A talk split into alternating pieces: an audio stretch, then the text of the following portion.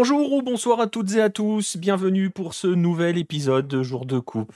Euh, l'émission qui débriefe tranquillement tous les soirs à 23h les matchs de la journée en Coupe d'Afrique et en Coupe d'Asie parce que voilà, on démarre toujours très très bien euh, euh, l'année avec ces deux compétitions continentales. Euh, assez passionnante. Bon, pas tous les matchs, surtout aujourd'hui, mais en, tout cas, on se régale, on se régale. On va saluer ceux qui sont dans le chat. Bonsoir à Max Monsieur Yass, Red le Rouge, Al-Rami, Loukman, qui s'est régalé avec le Maroc. Euh, Imperator Ombrem, Al-Rami, je l'ai dit. Euh, Sabri9007, bonsoir à toi. Ouais, Dino Unai, on en parlera de tout cela. On en parlera forcément du Maroc. On va revenir sur cette journée de Coupe d'Afrique avec le match du Maroc, avec le match du soir aussi euh, de la RDC et ce concours de tir au pigeon. On y reviendra dans un instant.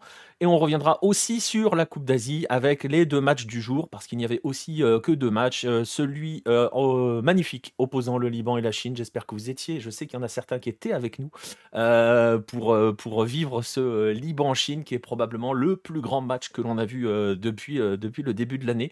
Euh, je pense même qu'on peut arrêter l'année là-dessus. Euh, non, je déconne, mais enfin, on en reparlera un petit peu. Et surtout, on parlera de la qualif du Qatar dans un instant. Un Qatar qui a. Euh, bon, on en parlera face, face à.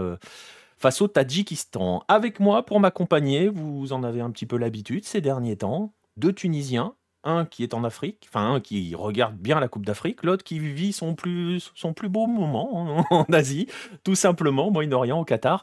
On va commencer par celui qui a suivi la, Coupe d'Afrique avec nous, Monsieur Farouk Abdou. Salut Farouk Bonsoir à tous, bonsoir à tous les auditeurs, bonsoir Nico, bonsoir Lookman. Le roi qui, qui est euh, dans un niveau d'enthousiasme euh, conforme à la prestation de sa sélection favorite.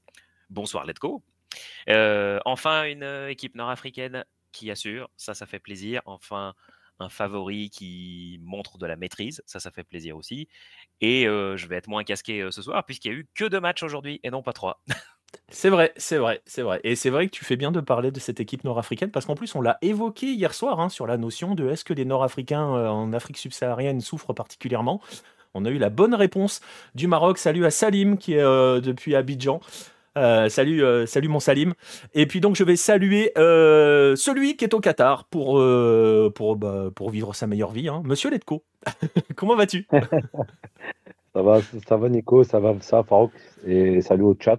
Donc ouais ouais bah bientôt bientôt cette nouvelle vie va bientôt s'arrêter dans quelques dans quelques jours. Donc mais on profite les encore des derniers instants du fabuleux du fabuleux cadre que, nous offre le Qatar et la belle organisation qu'on profite de cet événement, parce que voilà, voilà, moi de ce que je vis, franchement, le, comment dire, le, le, le pays organise vraiment bien sa, sa compète, a une grosse communication autour de, cette Coupe d'Asie. Euh, la hype monte de plus en plus et quand les matchs couperets vont, vont arriver, ça va être pas mal. On aura des belles affiches. On en, parlait en off on risque d'avoir des très belles affiches en huitième et voire en quart de finale de cette Coupe d'Asie. Donc, euh, c'est parfait. Euh, bonsoir à tous. Ouais, il y a moyen qu'on on, se marre. Je vais pas dire la même chose sur l'orga en Côte d'Ivoire, nous dit Salim. bah, euh, en tout cas, alors après, l'orga que, vit que vit Letco, c'est l'orga du côté bah, du côté fan, hein, spectateur, pas du côté journaliste pour le coup. pour ne rien te, pour, on en avait déjà évoqué. Hein, J'en profite pour saluer Flo Balmont, FC, magnifique pseudo. Euh, euh, on l'avait déjà évoqué sur la première émission. On avait prévu hein, d'avoir des gens au Qatar avec des accréditations et tout, mais ça a été un tel chantier pour avoir des accrèdes. Euh, en fait, c'était pas les accrèdes le problème, c'était les visas au Qatar. Il fallait donner une date d'arrivée, une date de sortie. Enfin, c'était très compliqué. Et au final, on, voilà, on a lâché l'affaire. Hein. Nos, gars, nos gars ont un petit peu lâché l'affaire. Alors, si je peux, alors Nico, si je peux te, t'en parler du, du, du visa très rapidement, après, comme ça, on peut commencer vite l'émission. Euh, où j'avais fait une demande de visa, moi, comme, un peu comme tout le monde avec l'application AIA, etc., qui a été acceptée, etc. Mais en vrai de vrai, euh, pour, être, pour, être, pour, être, pour être honnête, tu n'as pas, pas besoin de visa vu qu'on a le passeport français. Tu rentres au Qatar. En, fait, c'est le, policier, c'est, le policier qui va te faire le visa sur place. Oui, mais pas pour nous, pas pour les demandes d'accred. Euh, ah, pour les demandes d'accred, en fait, il y avait, euh, pour rentrer un petit peu dans le truc, et après on commencera euh, véritablement l'émission, tu avais une première étape qui était une. En, gros, tu, tu, soumettais ta demande à, à, l'AFC. Et une fois que cette demande Ah, était, validée, Ouais. tu devais passer par une par je sais plus qui au niveau de, enfin, on va dire l'administration qatari qui devait te livrer Mhm. une lettre euh, que tu devais ensuite refournir à l'AFC pour valider véritablement euh, derrière pour euh, avoir la Ah, validation c'est- définitive de ton Ah oui, d'accord. Ah, Et le truc, c'est que le timing était très court. Et en Mhm. gros, une fois que tu avais envoyé ta demande, tu n'avais plus aucune nouvelle de l'administration qatari. Donc c'était le bordel. Voilà, concrètement, s'il n'y avait pas d'autres mots, c'était le bordel. En tout cas, pour, pour Mega, c'était un peu le bordel. C'est pour ça qu'ils ont un peu lâché l'affaire. C'était Boris et Joe hein, qui, qui devaient aller là-bas. Après, je vous l'avais dit l'autre jour, Ah, hein, on, avait un, autre projet qui était d'aller suivre des sélections. Mais bon, ça a été un peu plus compliqué que ça. Bref. On va se lancer, on va se lancer dans l'émission. Euh, on va commencer par l'Afrique. Euh, je suis pas sûr que ça soit le véritable Florent Balmont, hein, Règle Rouge. Euh, en Côte d'Ivoire, ils ont eu la très bonne idée d'offrir deux matchs dans le même stade en un jour pour un seul ticket. Euh, ouais, bah écoute. Après, on l'avait dit, hein, c'était pas cher hein, que ça soit en Côte d'Ivoire. euh, on nous avait donné les tarifs l'autre jour. Et, euh, et au Qatar, on l'a dit, hein, c'est 6,50€ le, le premier tarif pour aller voir les matchs. Euh, je crois que c'est, si tu me corriges, Letco, si je me trompe, c'est 30 euros hein, le, le match le plus, le plus Bah, cher. là, aujourd'hui, pour le... Ouais, là, là aujourd'hui, pour le Qatar, j'ai payé 10 euros. Voilà. Ouais, légèrement plus. Voilà. Ouais, voilà, mais t'étais plutôt bien placé au poteau de corner. Euh, bref, on va y aller. On va commencer par, euh, par l'Afrique. Et donc, forcément, on va commencer euh, par ce qu'évoquait Farouk tout à l'heure, par le gros morceau que l'on attendait. On les attendait vraiment pour le coup. Alors, bien évidemment, on les attendait parce que demi-finaliste mondial, parce que candidat au titre. Parce que c'est un petit peu notre autre favori avec le Sénégal, on l'a déjà dit l'autre jour. Euh, la réponse donnée par le Maroc, j'ai envie de dire, euh, Farouk, elle a été conforme un petit peu à ce qu'on pouvait attendre d'eux. Ils ont euh, totalement maîtrisé leur match. Bah, en fait, on attendait un scénario de match conforme à ce à quoi le Maroc devait s'attendre et vers quoi il devait évoluer. Si je reprends un rapide historique, quand le Maroc a réentamé sa renaissance, donc quand il a fait une bonne canne 2017, c'était un groupe de soldats euh, constitué par Hervé Renard. Donc avec euh, notamment euh, le très actif Faisal Fajr qui faisait tous les coups de pied arrêtés. C'était une canne où le Maroc avait récupéré les cœurs du public avec plus de fighting spirit que de créativité offensive, mais ça avait été le début de quelque chose. Ensuite, il y a eu, on introduit de la créativité, on rappelle Ziyech, et c'est comme ça que le Maroc s'est qualifié à la, Coupe du Monde 2018 où il fait une bonne phase de poule. La transition vers la Cannes, c'est-à-dire briller en Coupe du Monde et euh, essayer de faire un bon résultat sur la Cannes, avait été compliquée après la Coupe du Monde 2018 parce que justement, il y avait ce même type de scénario de match qu'on a vu aujourd'hui, c'est-à-dire pouvoir être patient face à un bloc très resserré, ne pas se précipiter, euh, poser le jeu sereinement. Et euh, le Maroc, époque post-Coupe du Monde 2018, avait eu quelques petites difficultés là-dessus. Donc là, le défi pour euh, le Maroc de Regragui était similaire. Euh, pour switcher vers l'épreuve continentale, il faut maîtriser d'autres scénarios de match que la Coupe du Monde 2022, faire le jeu, composer avec le fait que l'adversaire va te laisser le ballon, va te laisser l'initiative. Là, pour le coup, la Tanzanie nous a mis un bon petit 5-3-2 avec blocage des couloirs. Euh, parce qu'ils pensaient effectivement que la largeur allait être exploitée, optimisée, notamment du côté euh, Ziyech Hakimi. Euh, pour le coup, le Maroc n'a pas paniqué du tout, euh, a cherché les redoublements qu'il fallait, ça a bien tourné vers l'axe. On peut souligner aussi qu'El Zelzouli fait une bonne prestation, un Ziyech qu'on peut qualifier d'affûté. Oui. Euh, J'aime bien le côté très première intention dans toutes ces initiatives, dans le body language, dans l'attitude. On voit vraiment euh, un joueur retransformé en ce qu'il était, peut-être pas loin même du niveau Ajax de l'époque. Euh, et du coup, patiemment, en se procurant des coups de pied arrêtés, en s'approchant, ils ont réussi à débloquer les choses en première mi-temps face à une Tanzanie dont les intentions euh, Ouais. étaient proches du, du néant. Je sais pas si on, je sais même pas si on peut utiliser ce mot intention. Bah, en fait, euh, effectivement, à part les cinq premières minutes de la seconde mi-temps où il pousse un peu, et il faut le dire, euh, un nombre très important de fautes, voire même des fautes très dangereuses. Ouais, c'est ce que dit euh, Al Rami dans le chat. Je pense que le Bah, premier Tanzanien qui a assassiné un Marocain devait recevoir une grosse prime. El Zelzouli, il s'en prend trois. euh, Ouais. Dont une, même- une très sévère. hein. Oui, oui, mais c'est en fait la crainte qui- qu'il y avait, je pense, pour beaucoup de personnes qui suivaient le match, c'est il y a toujours un zéro. Euh, tu peux pas commencer à sortir les mecs parce que tu as quand même besoin de finir le boulot, mais ils commencent à tous prendre des coups. la compétition est très longue. Si tu en perds un ou deux là, c'est une très très mauvaise opération. Donc il y a eu quand même un moment de flottement qui n'était pas dû à du football, ni à du jeu. C'est comment est-ce qu'il faut qu'on comment on gère fasse pour ménager nos gars? Et faire en sorte de finir le boulot. Ouais. je, te, coupe deux secondes, juste parce que je vois par rapport aux messages qui s'accumulent. Salim qui nous dit que le Maroc était aussi très très attendu visuellement parlant. Hein, conférence de presse assez dingue avec tellement de journalistes que beaucoup ne pouvaient pas s'asseoir. Hein. Donc oui, bon après c'est l'équipe, voilà, hein, c'est la, grosse équipe attendue parce que on l'a dit, demi-finaliste mondial quand même. Et puis il y a eu une délégation très importante qui est venue, du coup effectivement c'est une équipe très attendue, aussi médiatiquement. Voilà. Donc voilà, donc on va, on va, on va, reprendre parce que effectivement derrière je vois. Alors évidemment, comme dit Red, c'était la Tanzanie.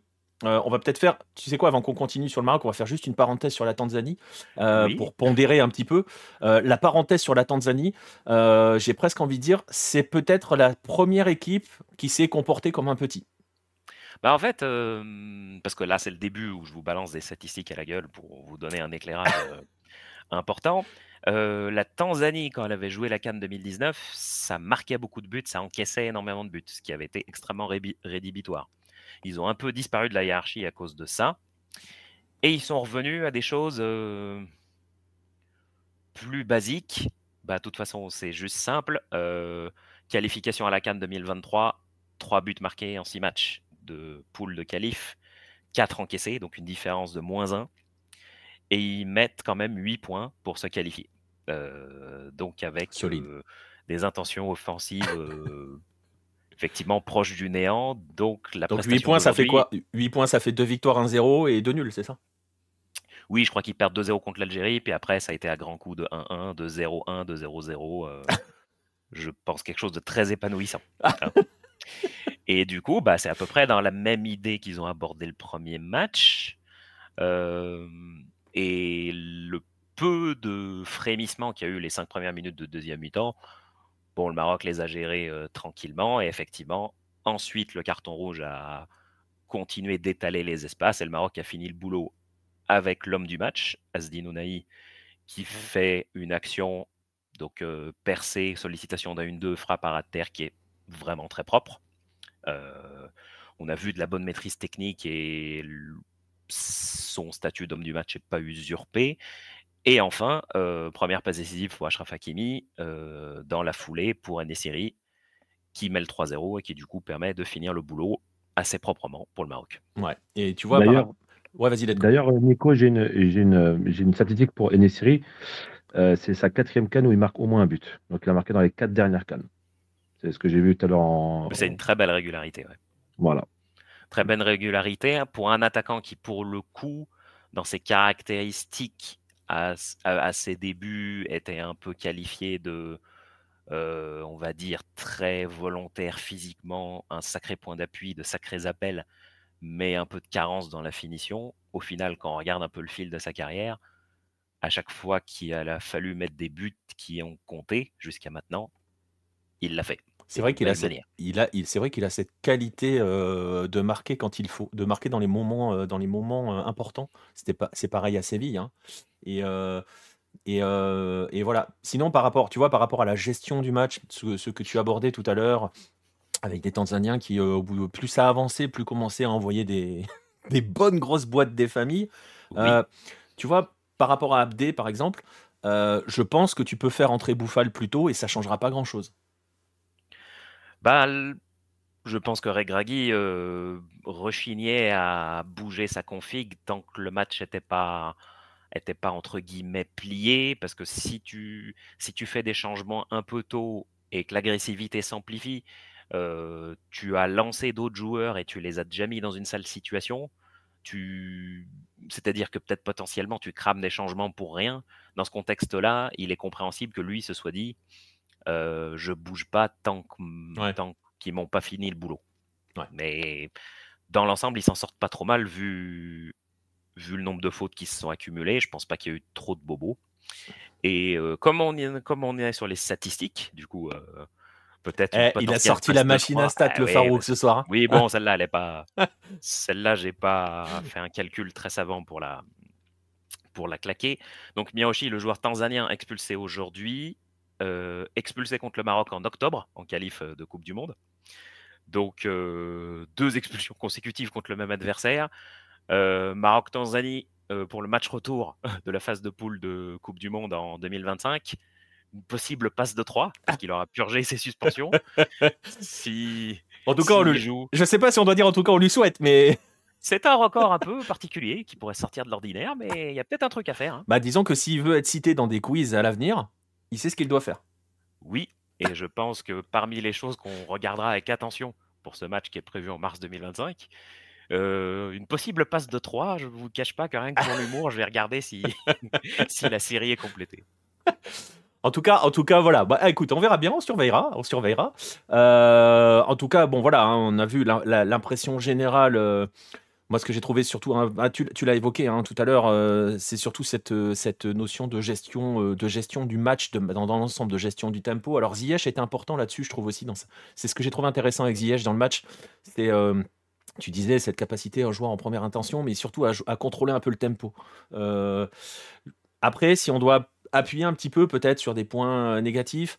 Euh, difficile d'en trouver, surtout qu'en plus, bon, on l'a dit, on a pondéré, hein, la Tanzanie n'a pas à proposer grand-chose en face. On verra quand l'adversité va, va, monter d'un cran pour le Maroc.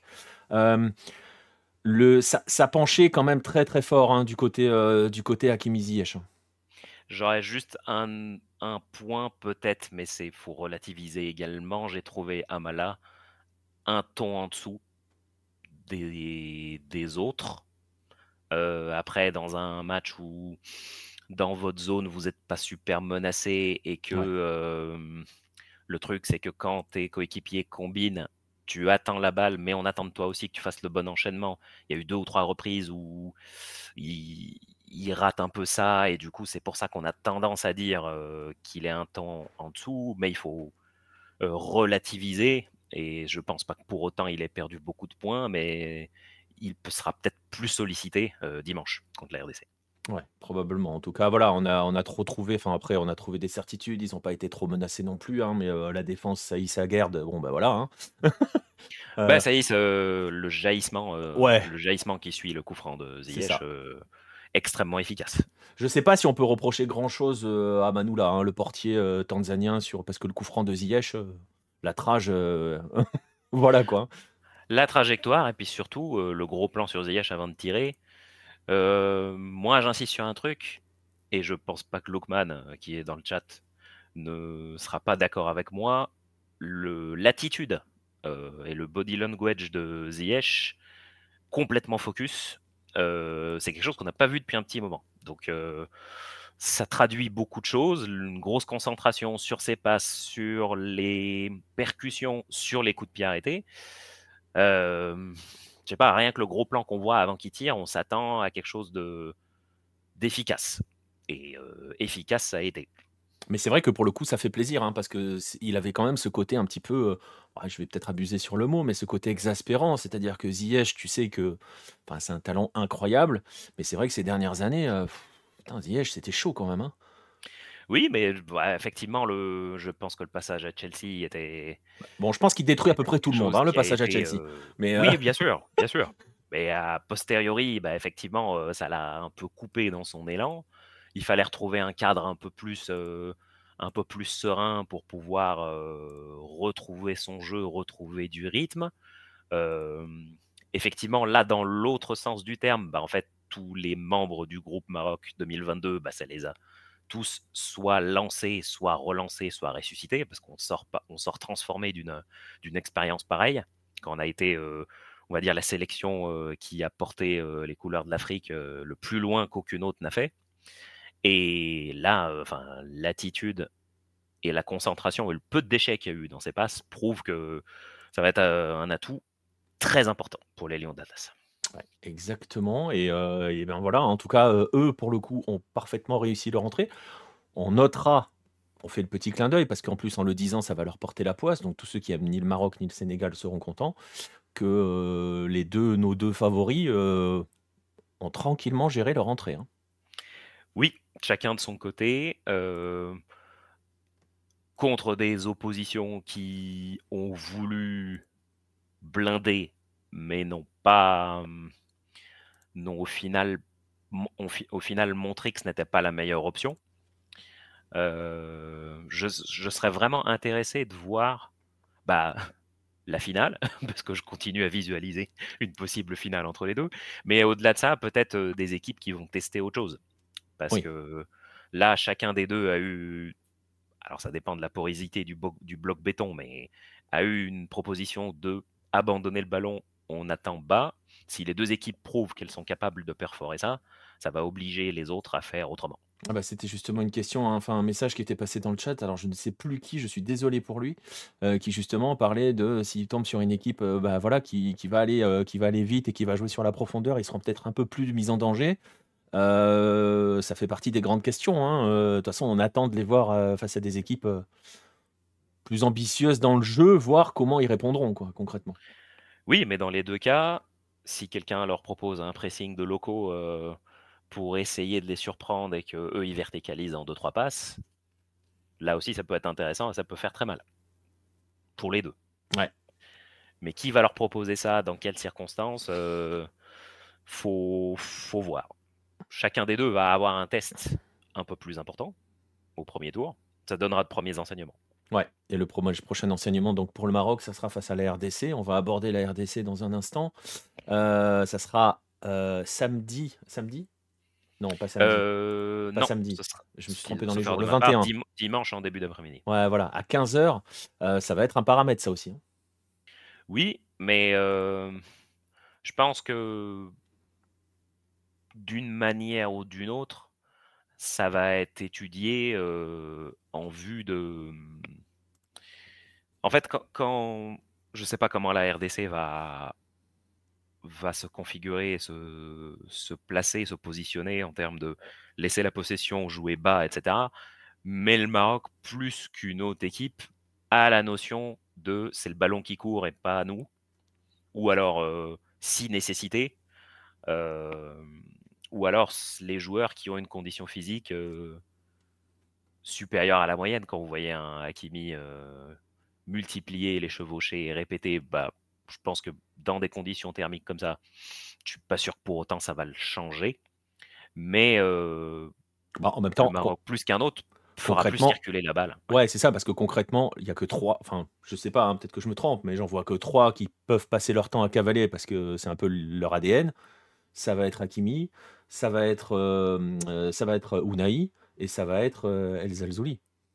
Oui, oui, oui, qui ont un jeu beaucoup plus percutant. Après, à voir si je ne pense pas que la RDC sera bloc bas, mais Nessiri lui aussi aime beaucoup partir de loin, mais ça ne le dérange pas de jouer en, en un peu plus de surface. Il a un peu plus évolué là-dessus.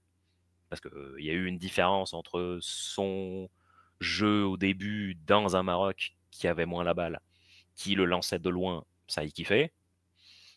Pour autant, s'il faut jouer un peu plus dans la surface, ça ne le dérange pas. Mais lui aussi dispose quand même d'une bonne condition physique. Ouais, ouais, En tout cas, ça sera le, prochain rendez-vous pour le Maroc.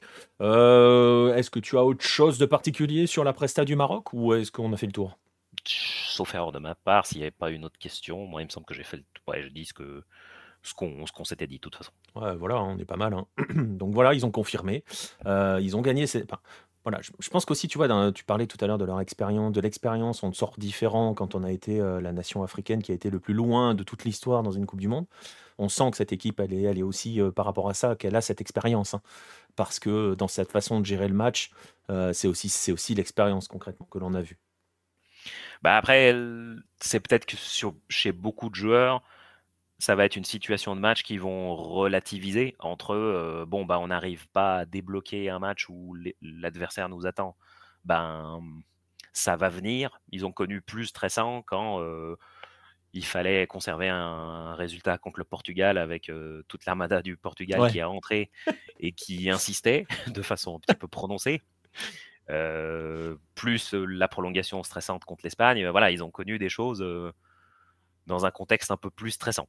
Exactement. Bref, voilà. Qui va peut-être leur servir potentiellement. Bah, moi, je pense à tous les joueurs qui ont été protagonistes du quart de finale de la Cannes 2021 contre l'Égypte.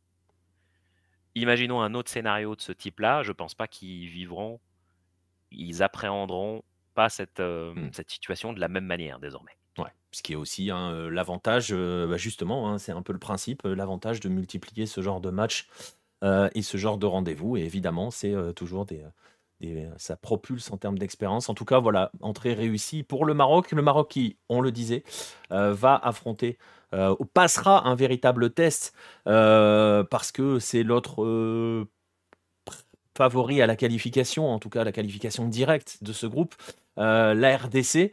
La RDC qui a été accrochée par la Zambie à un but partout. Pour te lancer là-dessus, j'ai vu passer un tweet qui m'a fait beaucoup rire, euh, qui a été tweeté par un supporter ivoirien qui a dit euh, Les Congolais, ils sont venus pour tuer tous nos oiseaux et ils vont rentrer chez eux. Euh, Bah, je trouve que ça résume pas trop mal. Je trouve que. Alors, ça résume, mais je trouve ça un peu injuste au regard du contenu proposé par la RDC. Non, mais Parce que. on va revenir Honnête- sur le contenu après, mais Oui, tu vois, le, dans l'ensemble, dans l'ensemble, ça a quand même une- été une sacrée opération de vendange, hein. parce que ce match, Non, ce match nul là, du but concédé à la multitude d'occasions qu'ils ont eues, euh, bah, ce match nul, tu sais, c'est le fameux, euh, ce qu'on dit, euh, le fameux, le fameux match nul qui a goût de défaite, quoi. Oui, c'est possible, mais je trouve que dans le contenu, il y a quand même des motifs d'espoir parce que par rapport à d'autres générations euh, de la RDC qui venaient avec un CV étincelant et le rapport entre le contenu et le résultat et ce CV-là était. Il y avait vraiment un gap. Là, je trouve que déjà dans le contenu, c'est ce que j'ai vu de mieux de la part de la RDC depuis un petit moment. Honnêtement, euh, moi, je me souviens. euh, euh, notamment les qualifs de la Coupe du Monde 2018 où justement la Tunisie et la RDC avaient croisé le fer. La RDC avait un jeu plus direct, mais qui se procurait moins d'occasions durant le match. Et il y avait sur les cannes une différence entre justement le, la réputation des joueurs, ce qu'ils font en Europe, euh, ce qu'ils produisent et le rendu en contenu en tant qu'équipe.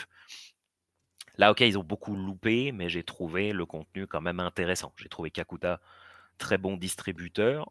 J'ai trouvé Johan Wissa très percutant, un peu trop collectif, mais très percutant. Ah oui, ça a été euh, le détonateur. hein.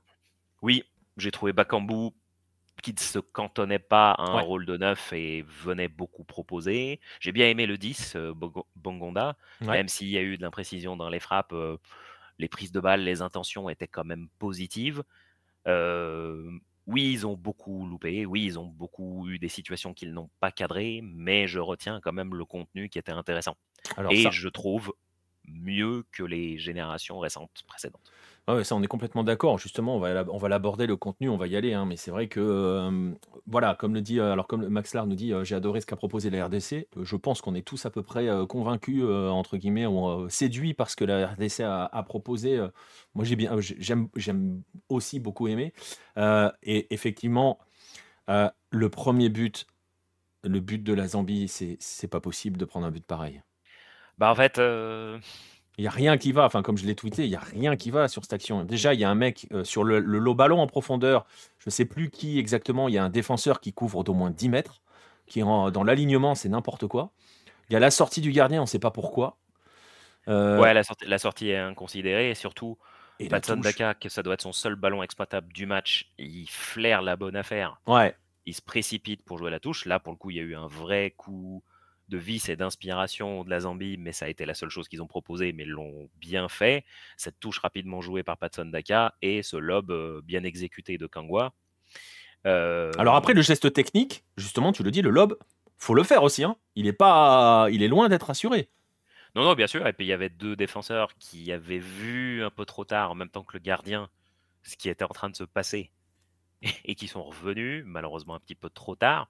Alors je crois Mais que c'est Mbemba où- qui est, qui est lobé, c'est ça hein?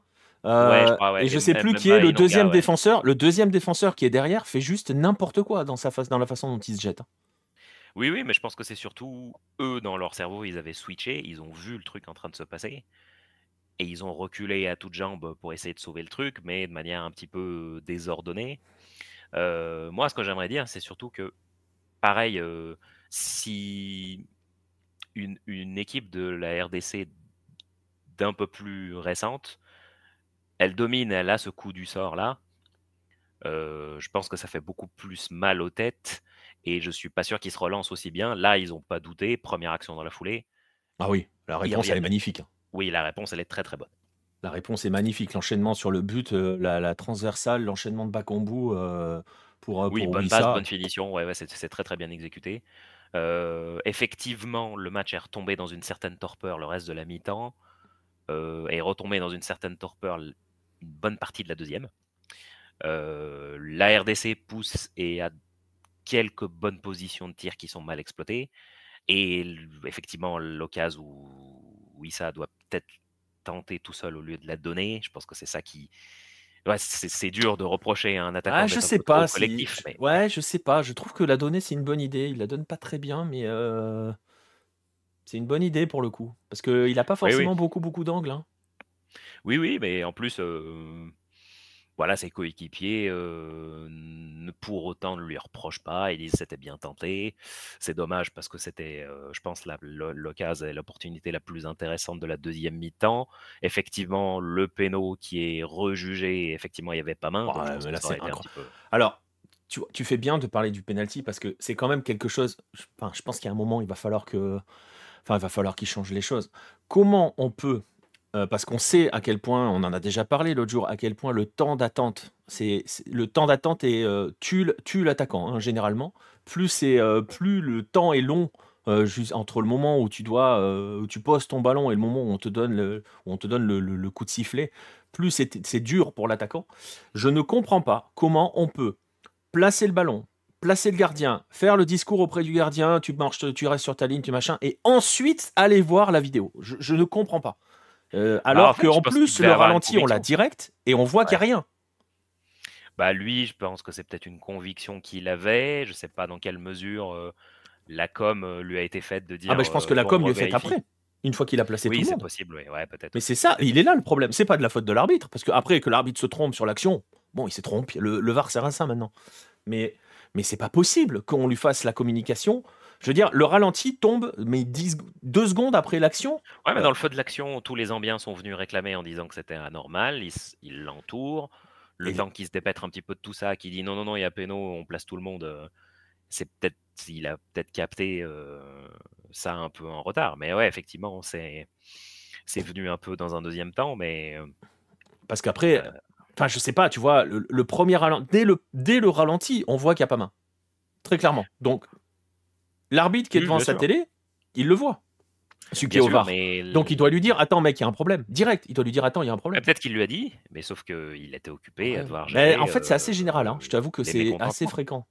C'est assez fréquent. On va consulter la vidéo une fois que tout le monde est placé. Parce qu'en plus, ça a double effet. C'est-à-dire que s'il y a véritablement penalty, eh ben, c'était pas Cambou hein, qui voulait le tirer, je crois. Euh, je crois, ouais. Ça veut dire que le mec, il va attendre à son point de penalty face au gardien pendant deux minutes de plus. Ouais, et d'ailleurs, on avait eu des exemples comme ça où, entre le moment où un péno est tiré et plus les protestations sont longues et où il y a de longues interruptions, plus la probabilité que ah le péno soit raté est importante. Bah, bien sûr. C'est un grand, c'est connu. Hein. On va saluer Frankie The Beef qui est dans le, dans le chat. Euh, merci à Paul Le Poulpe qui nous dit que c'est Inonga le deuxième qui manque le ballon euh, sur l'action. Merci. Euh, j'avais pas, j'avais pas le nom, mais j'avais bien vu que c'était Mbemba qui était lobé, mais derrière il y avait un deuxième joueur et voilà. Inonga donc. voilà. Bref, en tout cas. On est d'accord que dans le contenu, c'était intéressant ce qu'a proposé la RDC. J'ai beaucoup aimé de laisser Kakuta électron libre. J'ai bien aimé. Bah, surtout qu'il distribue super bien. Bah ouais.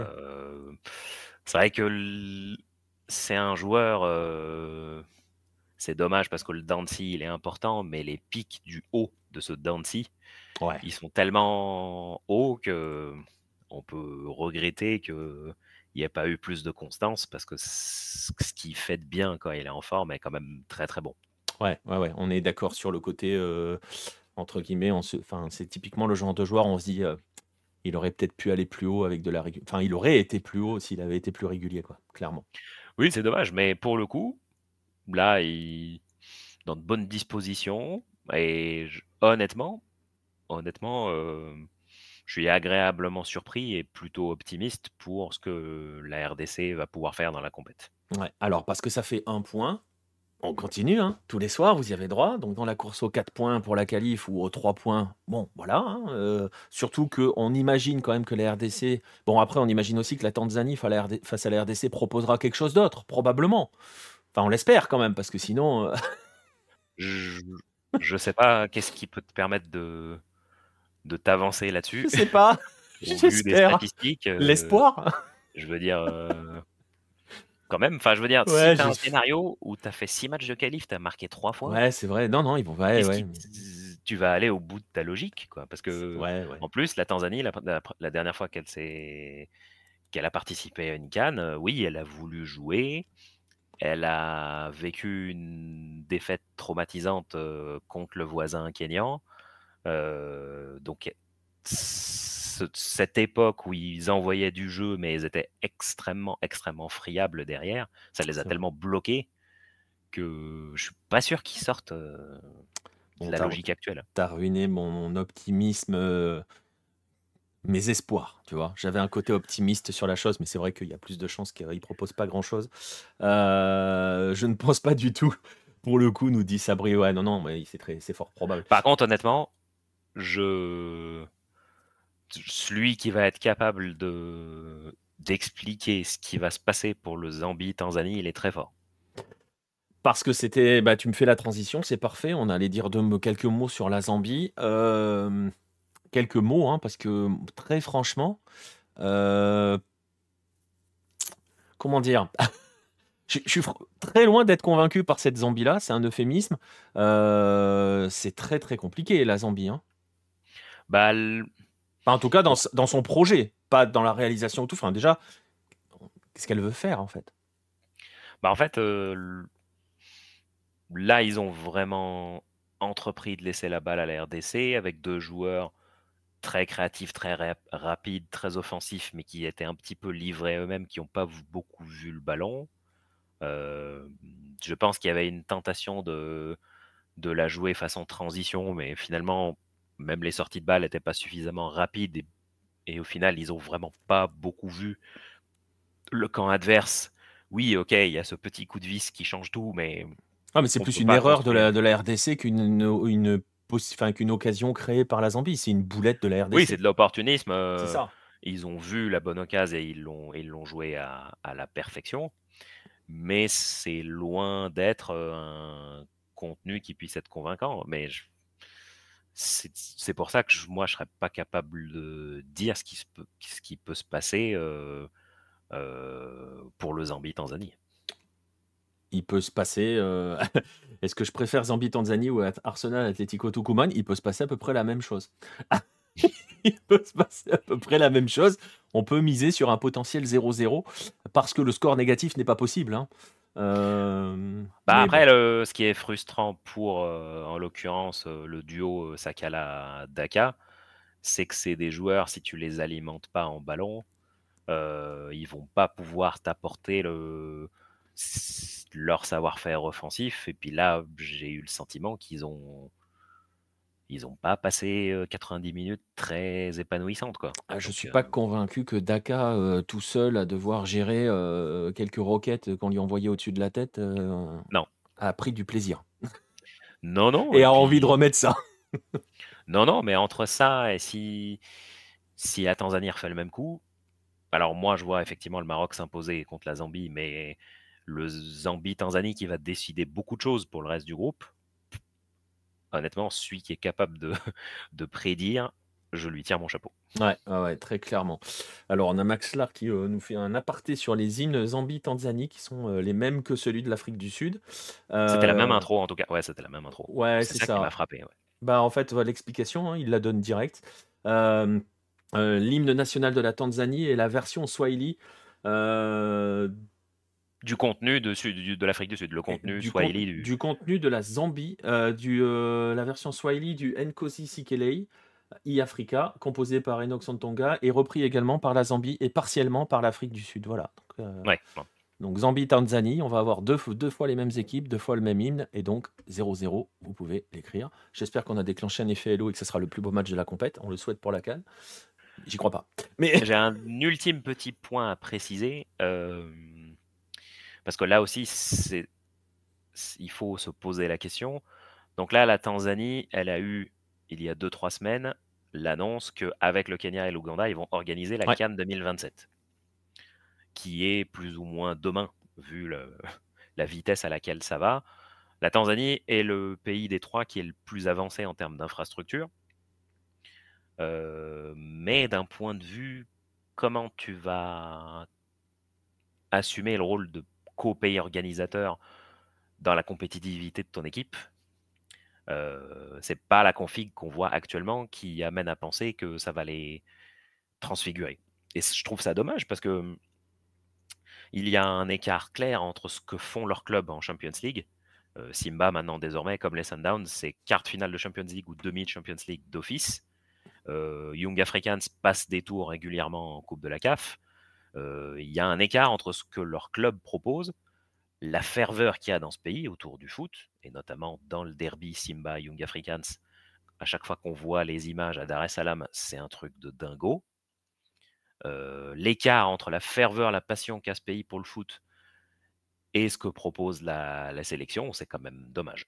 C'est très dommage. Et on peut espérer, du coup, que si jamais on devait.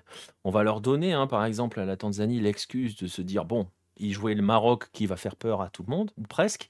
Euh, on, va, on verra. Si, mais si le contenu est le même sur les deux prochains matchs, ça peut aussi, justement, à l'aune de l'organisation de 2027, euh, faire un petit peu bouger tu vois, dans le sens, euh, voilà, de, les instances de se dire non mais attendez là, ça va pas du tout là, ça va pas du tout ce qu'on est en train de faire. Donc pourquoi pas hein, Je fais une petite. Bah, trois ans avant, ce serait, ce serait bien. C'est le moment. Oui, oui, oui, Après, il faudrait aussi que euh, tu aies un réservoir qui pousse derrière et que tu puisses commencer à l'incorporer petit à petit. bah, en fait, j'ai pas l'âge des joueurs en tête, mais. Bah, Samata, Samata, ça commence. Bah, Samata, il sera pas là en 2027. la hein. fin. Simon Msouva, qui avait fait des bonnes saisons au Difa Al Jadida, bah, lui aussi a un peu, bah, un peu baissé en rendement. je pense qu'il faut que si tu veux faire du, de la capitalisation sur ce qui marche bien actuellement, il faut que tu fasses. T'essayes d'extraire ce que Simba et Young Africans font de mieux et construire autour de ça. Parce que former des jeunes, en tout cas former une génération spécifique pour ça. Bah là, c'est trop tard. Non, bah non. Sur Après, l'attribution de la canne, elle date de maintenant. Donc, tu pouvais pas non plus bosser sur un projet à 6-7 ans parce que ces 6-7 ans, tu les avais pas. Oui. Donc, c'est difficile aussi. Oui, oui, c'est vrai. Après, tu vois, par exemple, là, j'étais en train de regarder, tu dis s'appuyer sur Simba et Young Africans. Euh, autant il y a pas mal de joueurs de Young Africans dans l'équipe, je crois qu'ils l'ont précisé en plus sur, euh, sur Bein, je crois qu'ils ont dit 8, euh, quelque chose comme ça. autant Simba, il n'y en a pas tant que ça. Hein. Ouais, parce que sauf erreur de ma part, Simba a tout de même quelques étrangers. Ouais, ça doit être ça. Mais il y a quand même, moi je trouve tout de même anormal que quand une de tes locomotives est dans le top 8 continental de club régulièrement, tu n'en récoltes pas les effets pour ta sélection. Ouais. C'est dommage, c'est autrement dommage. Très clairement. Et d'ailleurs, je fais une petite parenthèse, on parlait de, de Simba, Young Africans de Dar es Salaam. Hein. Je vous invite à aller écouter le podcast que l'on avait fait sur Dar es Salaam, le Planète Hello, dédié à Dar es, à Dar es Salaam, à Dar es Salaam justement, euh, avec PM. Euh, voilà, si vous voulez en savoir un petit peu plus sur la manière dont on vit le football en Tanzanie, euh, je vous oriente vers, ce podcast. c'est un, pays avec une immense ferveur. Ouais. exactement. Et vous verrez que on vit véritablement. Enfin, vous, vous verrez, vous verrez qu'on vit véritablement le football en Tanzanie. Euh, on va faire, euh, voilà, c'était euh, c'était la fin hein, de ce premier, de cette première journée de la Cannes. Hein. On est on est au terme, au terme de l'ensemble des groupes. Tous les groupes ont, joué.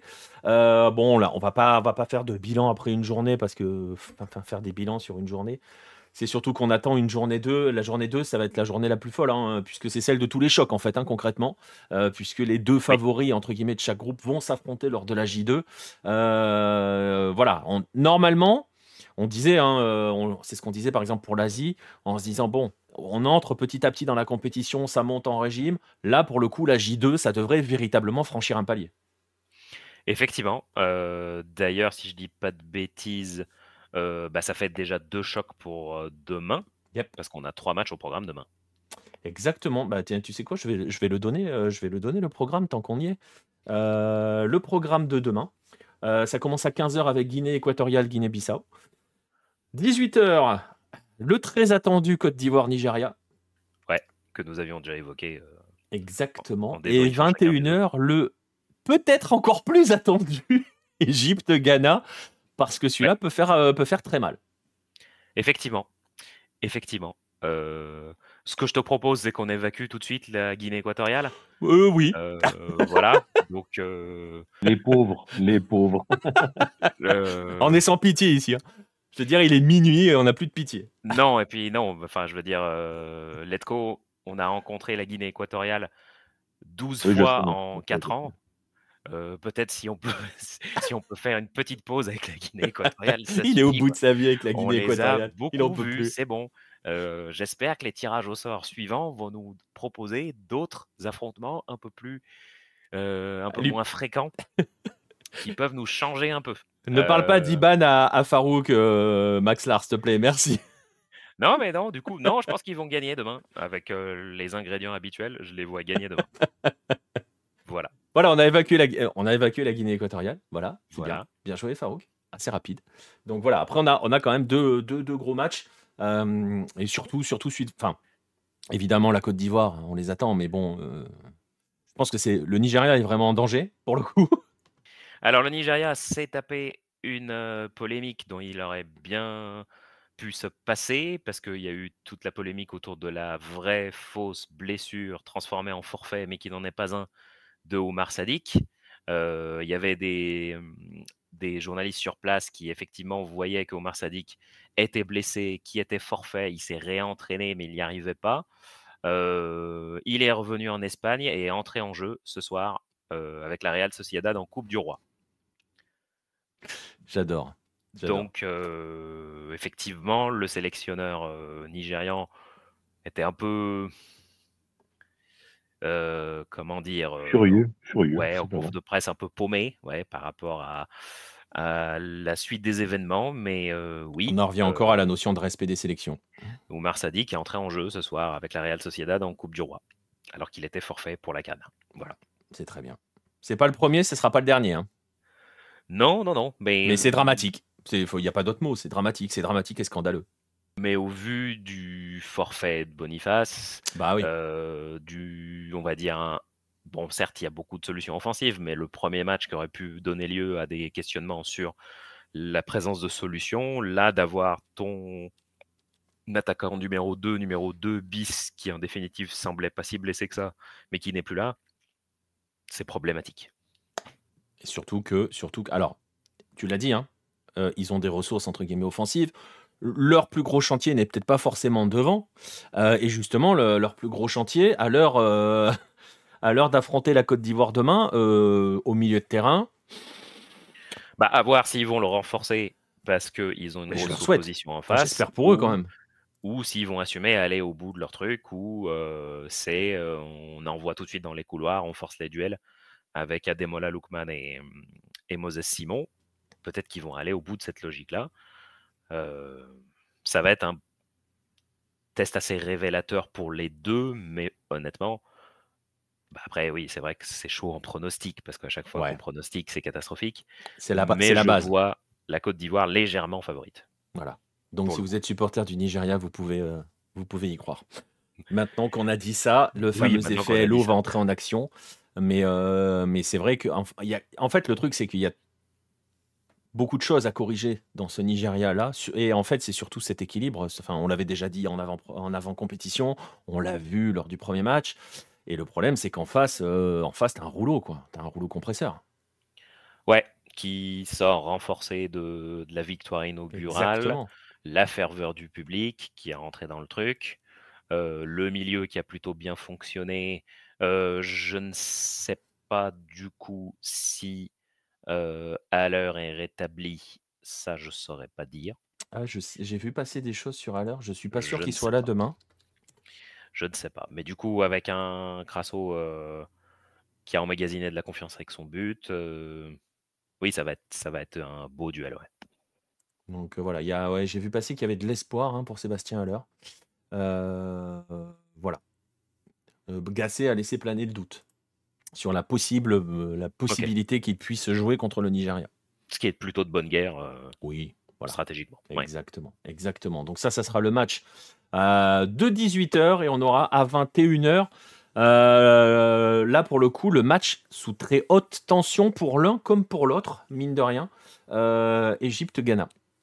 Exactement, un remake de la finale de la Cannes 2010, si je dis pas de bêtises. 2008 ou 2010 2010, si je dis pas de bêtises. Bah, le Ghana qui sort cette défaite contre le Cap Vert avec des doutes sur le jeu, le fait qu'il y a eu pas mal d'initiatives individuelles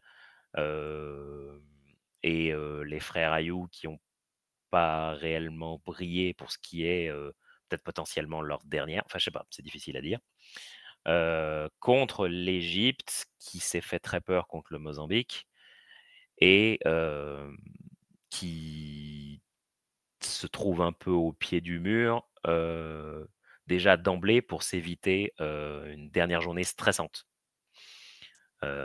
donc ça va être Ouais, ça va, être, ça va être un match très tendu. Ça risque d'être assez tendu. Après, on est d'accord pour dire qu'il y a quand même un peu plus de certitude côté égyptien. On l'avait dit, hein, un après-match face au Mozambique. les Égyptiens se sont un peu endormis tout seuls hein, sur, leur, sur, leur, sur leur laurier. la c'est justement là qu'on va voir. Hein, d'ailleurs, c'est justement là qu'on va voir si en fait ils se sont endormis sur leur laurier ou s'ils étaient à leur limite dans cette compétition. Je pense pas qu'ils sont à leur limite non plus, il faut pas abuser. Mais pour le coup, euh, l'avertissent pour voir si justement ils ont reçu l'avertissement face au Mozambique. Euh, pour ne pas se laisser se, se, relaisser bercer et ronronner gentiment comme ils l'ont fait au premier match. Bah, c'est à voir. Est-ce que, en fait, ça va se traduire pour les deux côtés par quelle sera la compo ouais. Est-ce qu'il y a un ou deux défenseurs égyptiens qui vont payer les errements qui ont mené aux occasions du Mozambique? Est-ce que euh, Trezeguet va être remis en cause dans son poste d'ailier et que potentiellement quelqu'un d'autre va en bénéficier? Euh, Est-ce que côté Ghana, on va faire confiance à la compo de départ ou euh, donner leur chance à Abdul Samed et Nuama, entre autres ça, ça va, ça va faire partie des questionnements pour lesquels on aura déjà des premiers éléments. je ne sais plus quand elles tombent les compos, une heure Une heure avant. Ouais, à peu près une heure avant.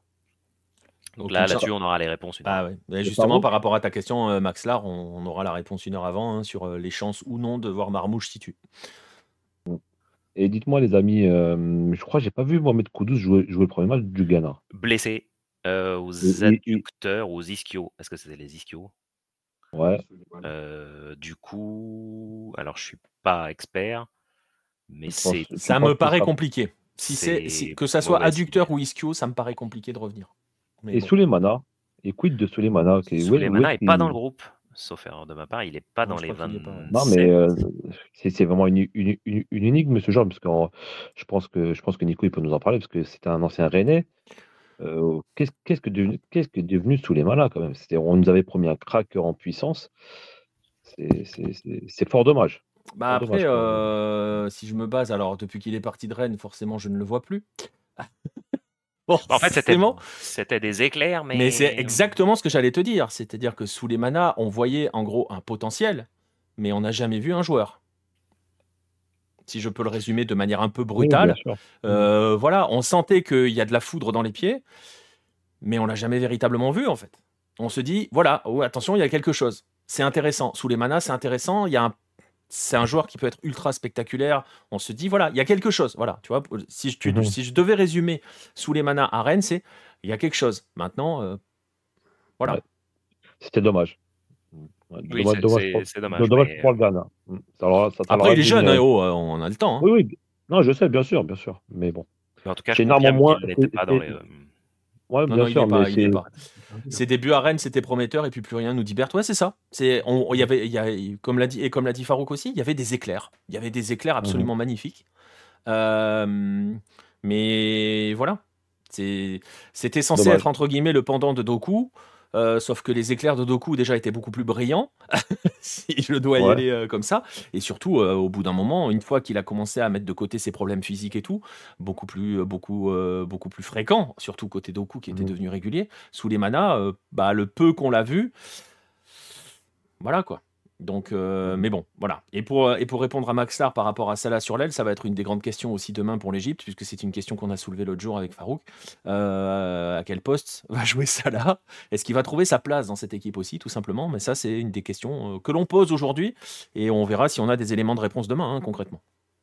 En effet, en effet. Ça va être intéressant de voir où est-ce qu'il se positionne, où est-ce qu'il bouge, pour que ce soit le mieux pour une Égypte qui va avoir quand même besoin d'un gros match pour se rassurer. Ouais, exactement. Tu l'as dit, c'est le mot qui a besoin. Alors, en plus de devoir éviter euh, d'avoir la peur du vide, elle doit aussi et surtout se rassurer.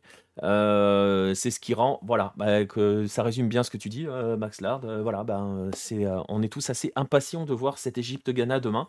ça va monter crescendo en fait, hein, tranquillement la journée, je, du côté, du côté de, du côté de la Cannes, et donc on en parlera tranquillement demain soir à l'issue justement de cette Égypte-Ghana. On va, eh ben, on va remercier Monsieur Farouk.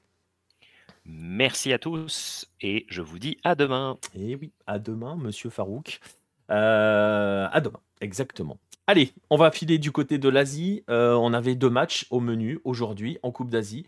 Euh, en Coupe d'Asie, on a, commencé la deuxième journée. Donc là, ça va commencer à devenir, devenir un petit peu plus décisif, même si chaque match, forcément, c'est un peu une lapalissade, ce que je suis en train de dire, est décisif. On va aller du côté donc de l'Asie et on va commencer euh, on avait deux matchs hein, au, programme aujourd'hui Liban-Chine et Tadjikistan-Qatar. C'était le groupe A. Euh, groupe A euh, qui était déjà à la base sur la J1, pas le groupe le plus sexy en termes de jeu. bon. Et eh ben, ça s'est confirmé. Voilà, ça s'est confirmé. Alors, Francky Sebif nous dit on est obligé de parler de Chine-Liban Oui, bien sûr. On va, on, bien sûr, on est obligé d'en parler. Je suis d'accord avec toi. Euh. Euh, Liban-Chine était le meilleur des deux matchs, c'est dire. pas loin. Euh, non, pas, quand même pas, parce que bon, voilà, on, parlera de Qatar-Tadjikistan après. Euh, le Liban-Chine, hein, si vous étiez avec nous ce midi, bah voilà, vous l'avez vécu. Ça a été aussi l'occasion de parler de football libanais avec Boris. Donc, si vous étiez avec nous, bah, c'était déjà. merci d'avoir été avec nous. Et puis en plus, comme ça, vous avez pu en savoir un petit peu plus sur, sur ce football libanais, son, son histoire, l'état dans lequel il est, pourquoi, etc., etc. On a aussi parlé de la Chine. On a déjà expliqué en longueur euh, pourquoi la Chine en est arrivée à ce niveau-là, c'est-à-dire euh, très très loin. Euh, pourquoi elle est descendue aussi bas, en fait, concrètement. on a eu à peu près deux mi-temps dans ce match. Une première mi-temps, je ne sais pas si je peux employer le terme dominé par le Liban, mais un peu mieux géré par le Liban. Voilà. Ouais, c'était stérile, quoi. Voilà. il, y a quelques, il y a quelques petites banderies. Il y a une frappe sur la mmh. barre. Je crois qu'il y en a une en première mi-temps et une en deuxième. Mmh. Euh, il y a Shaban qui se procure des petites situations. Il y a une grosse occasion pour la Chine en fin de mi-temps avec, euh, avec euh, Matar qui sort trois grosses, grosses situations. Enfin, c'est la même, mais c'est trois occasions consécutives avec Wu Lei devant lui et Zhang Junling aussi, je crois. Euh, apparemment, les deux gardiens ont été plutôt bons. Les deux gardiens ont été plutôt bons, ouais. Ouais, ils n'ont pas non plus un taf fou, furieux à faire. Hein. Oui, mais bon. Mais euh, a été très, très. Enfin, Boris nous avait dit c'était son homme sûr pour le coup. Oui, a été très rassurant dans les cages euh, libanaises. Sérénité, tranquille, jamais forcé sur les arrêts. Voilà, il a été euh, maître de sa surface sans trop trembler. et puis une deuxième mi-temps un petit peu plus contrôlée par, le, par la Chine. Euh, avec malgré tout, malgré tout, deux belles situations sur des frappes lointaines pour le, pour le Liban. Il y a une frappe sur la barre et il y en a une sortie par, euh, par le portier. Euh, et puis sinon, bah, c'est à peu près tout. Hein, vous le voyez. Il y a des stats quand même. Hein. on a 26 tirs dans le match. On s'en dirait pas comme ça, hein, mais il y a eu 26 tirs, dont 12 cadrés. Bon, je pense que Jean-Michel, statistique, c'est moins ennuyé que nous. mais bon, c'était pas le match de l'année. On s'en doutait un petit peu sur le papier. Euh, ces deux équipes-là bah, vont tout jouer sur la troisième journée. Euh, parce que le groupe est ouvert. Parce que vraiment, le groupe est ouvert, à part euh, pour le Qatar, mais. Et c'est exactement ça. Le groupe est extrêmement ouvert puisque, bah, puisqu'après deux journées, alors je peux vous, est-ce que je vous montre le classement du groupe? Ouais, de toute façon, oui, pas grand chose parce que de toute façon, on sait tous que le Qatar a gagné. Donc voilà, le classement du groupe, le voici. le Qatar, lui, est déjà qualifié. On va y revenir dans un instant sur ce Qatar, Qatar Tadjikistan. Mais vous voyez que derrière. Et, sur, et sur d'être premier. Oui, oui, c'est ça. Qualifié euh, premier. Qualifié premier de son groupe. Mm. Euh, le deuxième va finir à deux points. Alors ça, c'est fort possible. Euh, ah Mhm. C'est fort possible. C'est il y a un monde dans lequel c'est possible. Ah Il y a un monde dans lequel c'est possible et, il y a, le- et dans ce monde-là, euh, dans ce monde-là, le Tadjikistan peut, peut finir deuxième. Euh, ce qui est certain, c'est que s'il n'y a pas de vainqueur entre Liban et Tadjikistan, euh, les deux passeront à la trappe. hein. Probablement un ou deux, on verra, ça va dépendre du score du Qatar face à la Chine, ça va dépendre si le Qatar joue le jeu à fond face à la Chine, parce que le Qatar, on l'a dit à l'instant, qualifié, sûr d'être premier du groupe. Euh, Il y a Mhm. moyen que ça fasse tourner beaucoup sur le dernier match. Oui. Euh, Oui, surtout vu ce qu'a montré la Chine jusqu'ici quand même. hein. Oui, oui. Non, Donc, non, on est euh, d'accord. Donc on verra, ça laisse tout ouvert. En tout cas, le Liban, lui, s'offre une finale. Euh, une finale pour la qualification parce que dans l'autre sens, un vainqueur, euh, le vainqueur euh, Liban-Tadjikistan devrait être qualifié. Alors les critères de départage, attends, tu sais quoi, je vais aller vérifier parce qu'à chaque fois, à chaque fois, je me plante. Donc Ah non, mais c'est compliqué aussi, Nico, parce qu'après, il y a la différence de but. Après, je crois que c'est une différence de but particulière. non, c'est Et, et Alors. après, on parle, on parle des cartons des fois aussi après. bah, les cartons, ça va être pour les meilleurs troisièmes. Euh, Ah oui, c'est vrai, oui, c'est vrai. Euh, alors, euh, en phase de groupe, en phase de groupe, la- en cas d'égalité de points, le premier critère, c'est en face à face. Donc, Donc, comme donc, la Chine a fait match nul avec le. Tadjikistan et le Liban, vous pouvez déjà faire Ouais. sauter celui-là. Euh, ensuite, euh, différence de but, euh, parce que s'il y a match nul, euh, s'il y a match nul entre Liban et Tadjikistan et que le Qatar bat la Chine, tout le monde a deux points hein, derrière le Qatar. Donc on est Ouais. dans cette optique-là. Dans cette optique-là, le deuxième critère, c'est la différence de but en face à face. Donc ça bouge pas. Le nombre de buts marqués dans les face à face. Donc là, si on a un 0-0 entre Tadjikistan et Liban, on est dans la sauce. Ouais. Donc euh, voilà. Bah, Euh, bah, bah, bah, eh ben, le Liban passe à la trappe parce qu'ils ont pris le, hmm, ils ont pris deux buts. Non, non, non, c'est en Euh, face non, à face. pardon, en face à face. En face Ah, à en face à face. face, pardon. Donc s'il y a D'accord, 0-0, ça fera 0-0. Ils auront tous fait 0-0 en face à face. Ouais. Donc on, Donc on ira sur le critère que- 5, le critère 5 qui est la différence de but dans le groupe. Et donc là, le Liban a des chances de passer à la trappe. Mais euh, voilà, Mhm. vous voyez, c'est très compliqué. Mais euh, ça va se jouer sur les face-à-face. On va espérer qu'on n'aura pas un 0-0 entre Tadjikistan et Liban. Il y a... Ah, si, c'est possible. Il y a un monde où c'est Mais, mais, possible. mais, mais Nico, ça serait fou que, que, que le deuxième ait que deux points pour passer. Quoi. c'est- Ça serait c'est- dingue. Et ça serait... donc- Et, Après, et c'est- je te jure, serait la première fois que je vois ça de ma vie, je crois. Alors, ça serait fou, mais finalement, ça serait assez représentatif du niveau de ces trois équipes. Ah oui, bien sûr. Ah oui, oui, c'est- oui, bien sûr. Mais Mhm. c'est possible. Voilà, c'est dingue quand même. c'est possible. Donc, ouais, voilà, c'est ça. Pour résumer, euh, Kastenkoa, exactement, le Liban doit gagner. Il a sa finale. Sa finale, c'est battre le Tadjikistan. Il s'est offert le luxe d'avoir une finale pour la qualification. Et une victoire, ça sera deuxième ou troisième. Euh, J'ai pas souvenir de Mhm. voir un deuxième de groupe avec deux points euh, comme ça. Faudrait Ah, euh, tout éplucher, Moi mais non, moi non plus. J'ai pas souvenir comme ça. Moi non plus. J'ai des, tro- j'ai des, euh, j'ai des troisièmes à deux points ou, à oui. trois points, mais Oui. deuxième, non. Mais bon, on verra bien. Euh, que dire sinon sur ce Liban, euh, sur ce Liban-Chine? Bah, Je pense que franchement, on a fait le tour parce que il n'y a pas eu grand-chose. Hein, on sait pas, on va pas se mentir. Jean-Michel, réalisateur, était toujours sur les filles, sur les femmes, euh, sur les femmes. Ah, que- bah, surtout sur les Libanaises qui ont une réputation d'avoir des très belles femmes. Donc. Ouais. Après, j'ai là- trouvé que là, il c'était. fait plaisir. Il Ouais, fait et plaisir. ben, et ben, tu sais quoi J'ai trouvé que c'était moins, moins gênant, moins présent entre guillemets que euh, que, euh, le match de la Corée? Du Sud, par exemple. où là c'était violent. Donc, euh, donc euh, voilà. Mais bon, voilà ce qu'on peut dire à peu près sur ce Liban-Chine, hein, parce que de toute façon on va pas y passer deux heures. hein, Il n'y a pas grand-chose de plus à dire. Non. Et on va aller donc sur euh, sur ce Qatar, euh, Tadjikistan et cette victoire du Qatar. Un but à zéro, match que tu as vécu des tribunes, Letko. Oui. Alors, je ne sais pas, tiens, tu vas me dire, est-ce que, vu des tribunes, on a aussi. Alors, je ne sais pas si tu étais avec des Qataris autour de toi ou s'il y avait quelques Oui. Tadjiks. Euh, Alors, les Tadjiks, il n'y en avait quasiment pas. Mais Voilà. quasiment extrêmement peu. Donc, euh, tout le, tout le stade était voué à, au Qatar, forcément. On jouait à domicile. Ils avaient mis des, ils avaient mis des petits drapeaux à chaque, à chaque place de stade. Donc, forcément, tout était euh, full Qatar. Et, euh, et voilà, quoi. Donc, euh, en- alors, en tout cas, le, le stade a mis beaucoup de temps à se remplir parce que, pour la petite anecdote, le stade de El Bayt est à comme j'ai dit, comme j'ai dit il y a quelques lives de ça, à 40 km euh, C'est le plus lointain, hein, c'est ça hein? Ouais, ouais, ouais, quasiment, ouais. Donc moi j'ai dû prendre un car, j'ai pris le métro, enfin j'ai fait deux changements de métro plus le car. Le car on a mis 35 minutes. Donc, donc en accès, c'est compliqué pour les spectateurs, mais ils ont quand même joué le jeu parce qu'aujourd'hui on a eu 57 000 spectateurs, donc c'est, bah, c'est, on est sur le deuxième, sur la deuxième record d'affluence après le match d'ouverture. Donc ça monte crescendo, tu vois, tu vois, comme je te disais, Nico, dans les premiers lives, ça monte doucement l'affluence, ça commence tout doucement. Donc, et je bah, pense après, que après c'est ce qu'on disait l'autre jour, hein, c'est-à-dire que de toute façon, ça va monter crescendo. La vraie compétition, elle démarre en huitième de finale, donc. Exactement.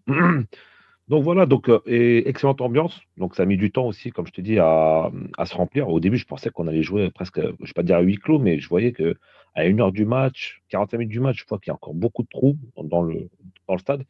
Et au fur et à mesure, et en plus, il y a eu l'appel de la prière presque 10 minutes avant le match. Donc plein de supporters sont partis prier pour revenir. Donc, donc après, ouais, après après, quand il y a eu l'hymne national du Qatar qui a été vraiment entonné par tout le stade, c'était impressionnant, avec les drapeaux, avec les enfants et tout partout. Donc c'était une belle ambiance. Euh, bien évidemment, le but de, de Akram Afif a, fait exploser le stade. Alors, est-ce que, euh, est que de ta hmm. place, justement sur le but, parce que autant ben voilà, Almoez, Ali qui lance Akram Afif, euh, la finition d'Afif, elle est magnifique. Euh, il y a moyen pour que Akram Afif soit le Almoez Ali de, 2020, de 2024. Hein. Ah oui. Mais ah bah, euh, bah, il, est parti pour, je pense. Voilà, la bise à Carlos Queiroz. Hein. toujours. n'hésitez pas, n'hésitez pas d'ailleurs à chaque fois que vous voyez Akram Afif, à quel point ce joueur est magnifique et à chaque fois que vous le voyez briller pensez, ayez toujours une pensée à Carlos Queiroz qu'il avait dégagé de la sélection, notamment pour la dernière Gold Cup, parce qu'il fallait passer à une autre génération. Bref, euh, est-ce que toi, vu du stade, tu as vu l'objet du délit qui a fait dégoupiller les Tadjiks, c'est-à-dire euh, l'énorme bloc de l'arbitre sur un joueur euh, du Tadjikistan qui permet au Qatar de récupérer le ballon? Non, je ne l'ai pas vu. Par contre, j'ai vu, bah, j'ai vu, comme tu as dit hein, tout à l'heure, l'excellente passe extérieure du droit de, de Mozali qui lance dans la profondeur à Kram Afif. Donc malheureusement, le but n'était pas de mon côté. Donc je l'ai vu de loin, de très très loin, et j'étais très très très très proche de la pelouse. J'étais quasi, j'étais quasiment, voilà, presque presque devant le poteau de corner, comme je t'ai envoyé la photo, euh, Nico. Ouais.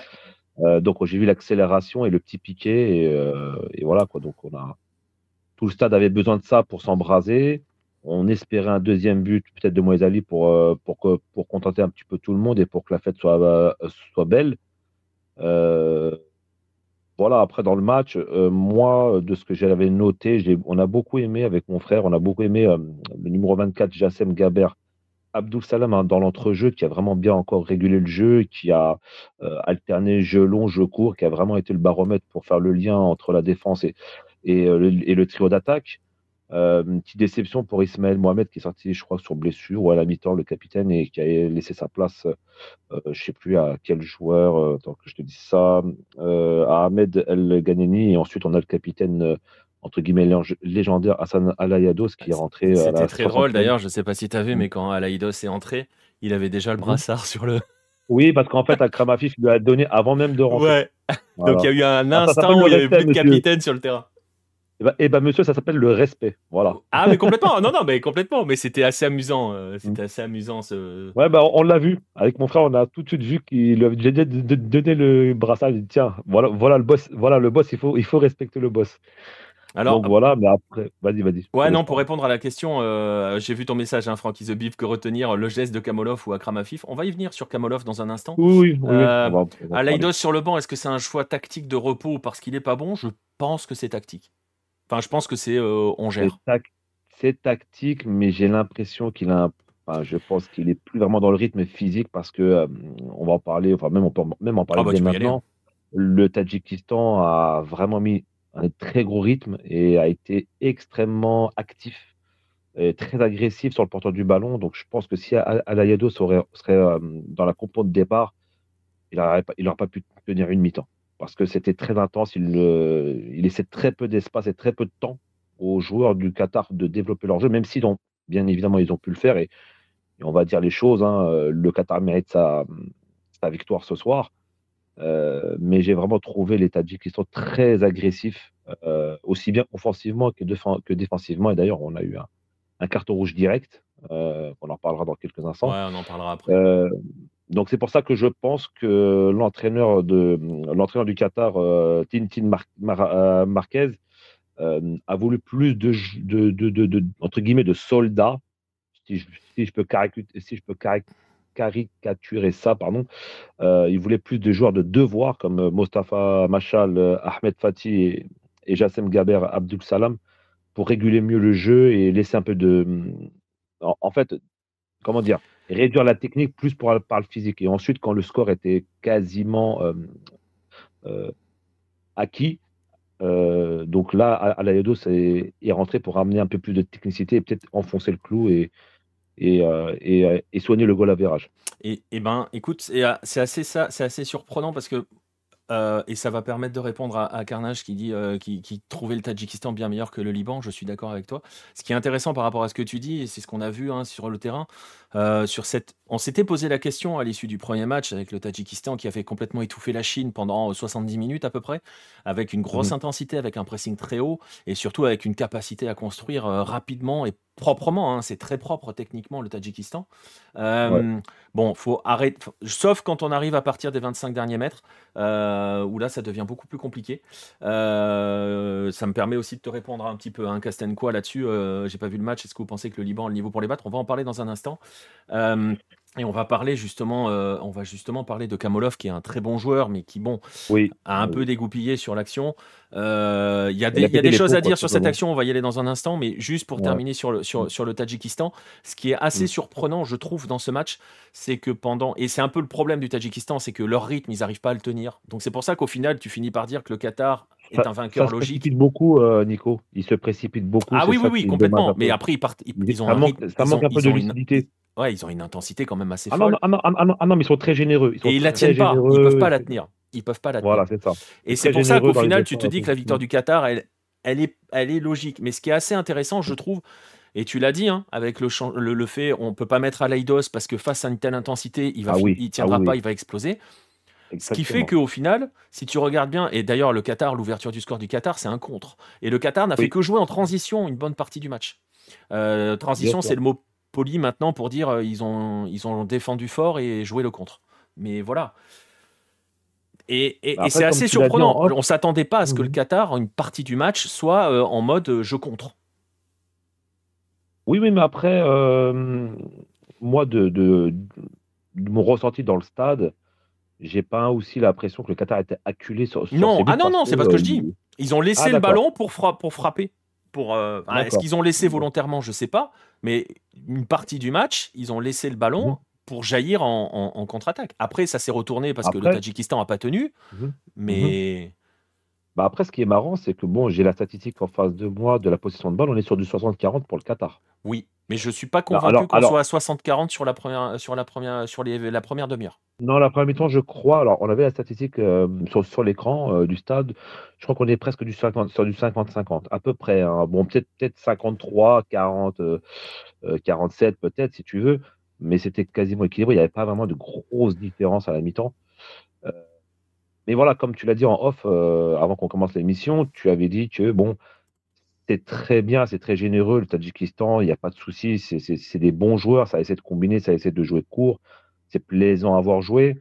Mais comme tu as dit, il y a un problème de finition. Ah bah il manque, il manque, il manque Zadilov, il manque leur, leur buteur, hein. il manque un mec qui euh, cartonne avec Stiklol et qui a dû mettre une vingtaine de mhm. buts en 50 sélections, il manque leur neuf. Ça manque. Et c'est justement, ça me permet à répondre, euh, de répondre à Kastenkoa par rapport à ça. Euh, dans le jeu, le Tadjikistan a clairement le niveau pour battre tu as presque envie de dire, ils peuvent, ils peuvent accrocher n'importe qui, ils peuvent clairement battre le Liban. Le problème, c'est que le Tadjikistan, dès que tu arrives dans les 20 derniers mètres, ils ne savent plus quoi faire. Euh, je ne sais pas, Francky, si c'est une question de faire trop d'efforts et d'être moins lucide face au but. Et l'exemple type, justement, on va en parler. Euh, pour mhm. moi, c'est Kamolov, qui est un super joueur. Ouais. Mais qui, va devoir, qui va devoir, devant moi, il va devoir simplifier son jeu, il va devoir simplifier son jeu, il va devoir gagner en lucidité, le garçon. Et euh, il lui manque la prise d'info, en fait. Euh, c'est un super joueur, mais il lui manque la prise d'info, très clairement. Parce qu'il gâche de, de, manière totalement dingue dès qu'il arrive aux abords de la surface. Et c'est une vraie pile électrique, hein. c'est impressionnant. C'est très impressionnant. Il s'arrête jamais. Hein. À voir, euh, ah, il, ne s'arrête jamais. c'est un truc de dingue. Mais comme tu l'as dit, alors peut-être que quand je, moi, les seules fois où je l'ai vu déborder, voire déborder, voire rentrer, bah, à, un moment donné, il rentre, il rentre à l'intérieur pour essayer, je crois, une frappe du droit. Euh, non, du gauche, pardon, excuse-moi, du gauche, en essayant de trouver la lucarne, la lucarne du gardien Qatari. bah, je pense que comme, bah, comme tu l'as bien décrit, Nico, c'est que bah, il peut pas centrer ou passer à un joueur qui, qui, n'arrivent pas à comprendre le jeu et, et prendre les espaces qu'il faut pour euh, des attaquants. Quoi. Donc, euh, Après. C'est comme tu as dit, c'est, ils, ils, sont démunis. Ils sont un peu démunis. Ils sont, voilà, ils savent plus quoi faire. mais après, mais après, et ça me permet de rebondir à ce qu'écrit euh, Francky sur ce que disait Kylian euh, en, en, live sur la jeunesse de l'équipe. Oui, elle est jeune. On parle là, Kamolov, on parle d'un gamin qui doit avoir 21 ans. Hein. Donc, on est sur du 25 ans moyenne d'âge. Ouais, ouais, mais je pense que les garçons dont on parle, je vais aller checker parce que chaque fois je me plante dans l'âge, c'est terrible. Mais je crois que je crois qu'un garçon comme, euh, comme Kamolov, il a 21 ans. Euh... Kamolov, il a dans les. Alors, je vais te dire ça dans une, dans une seconde. On est sur du 21 ans. Ouais, c'est ça. Bah, il, vient de les avoir. Hier. Il vient, voilà, c'est ça. Il vient de les avoir. Euh, il y a quelques cadres quand même dans cette équipe. Hein. Euh, on parle de... On a moins vu, je trouve, Zalilov aujourd'hui, le 10. Euh, mais bon, bref.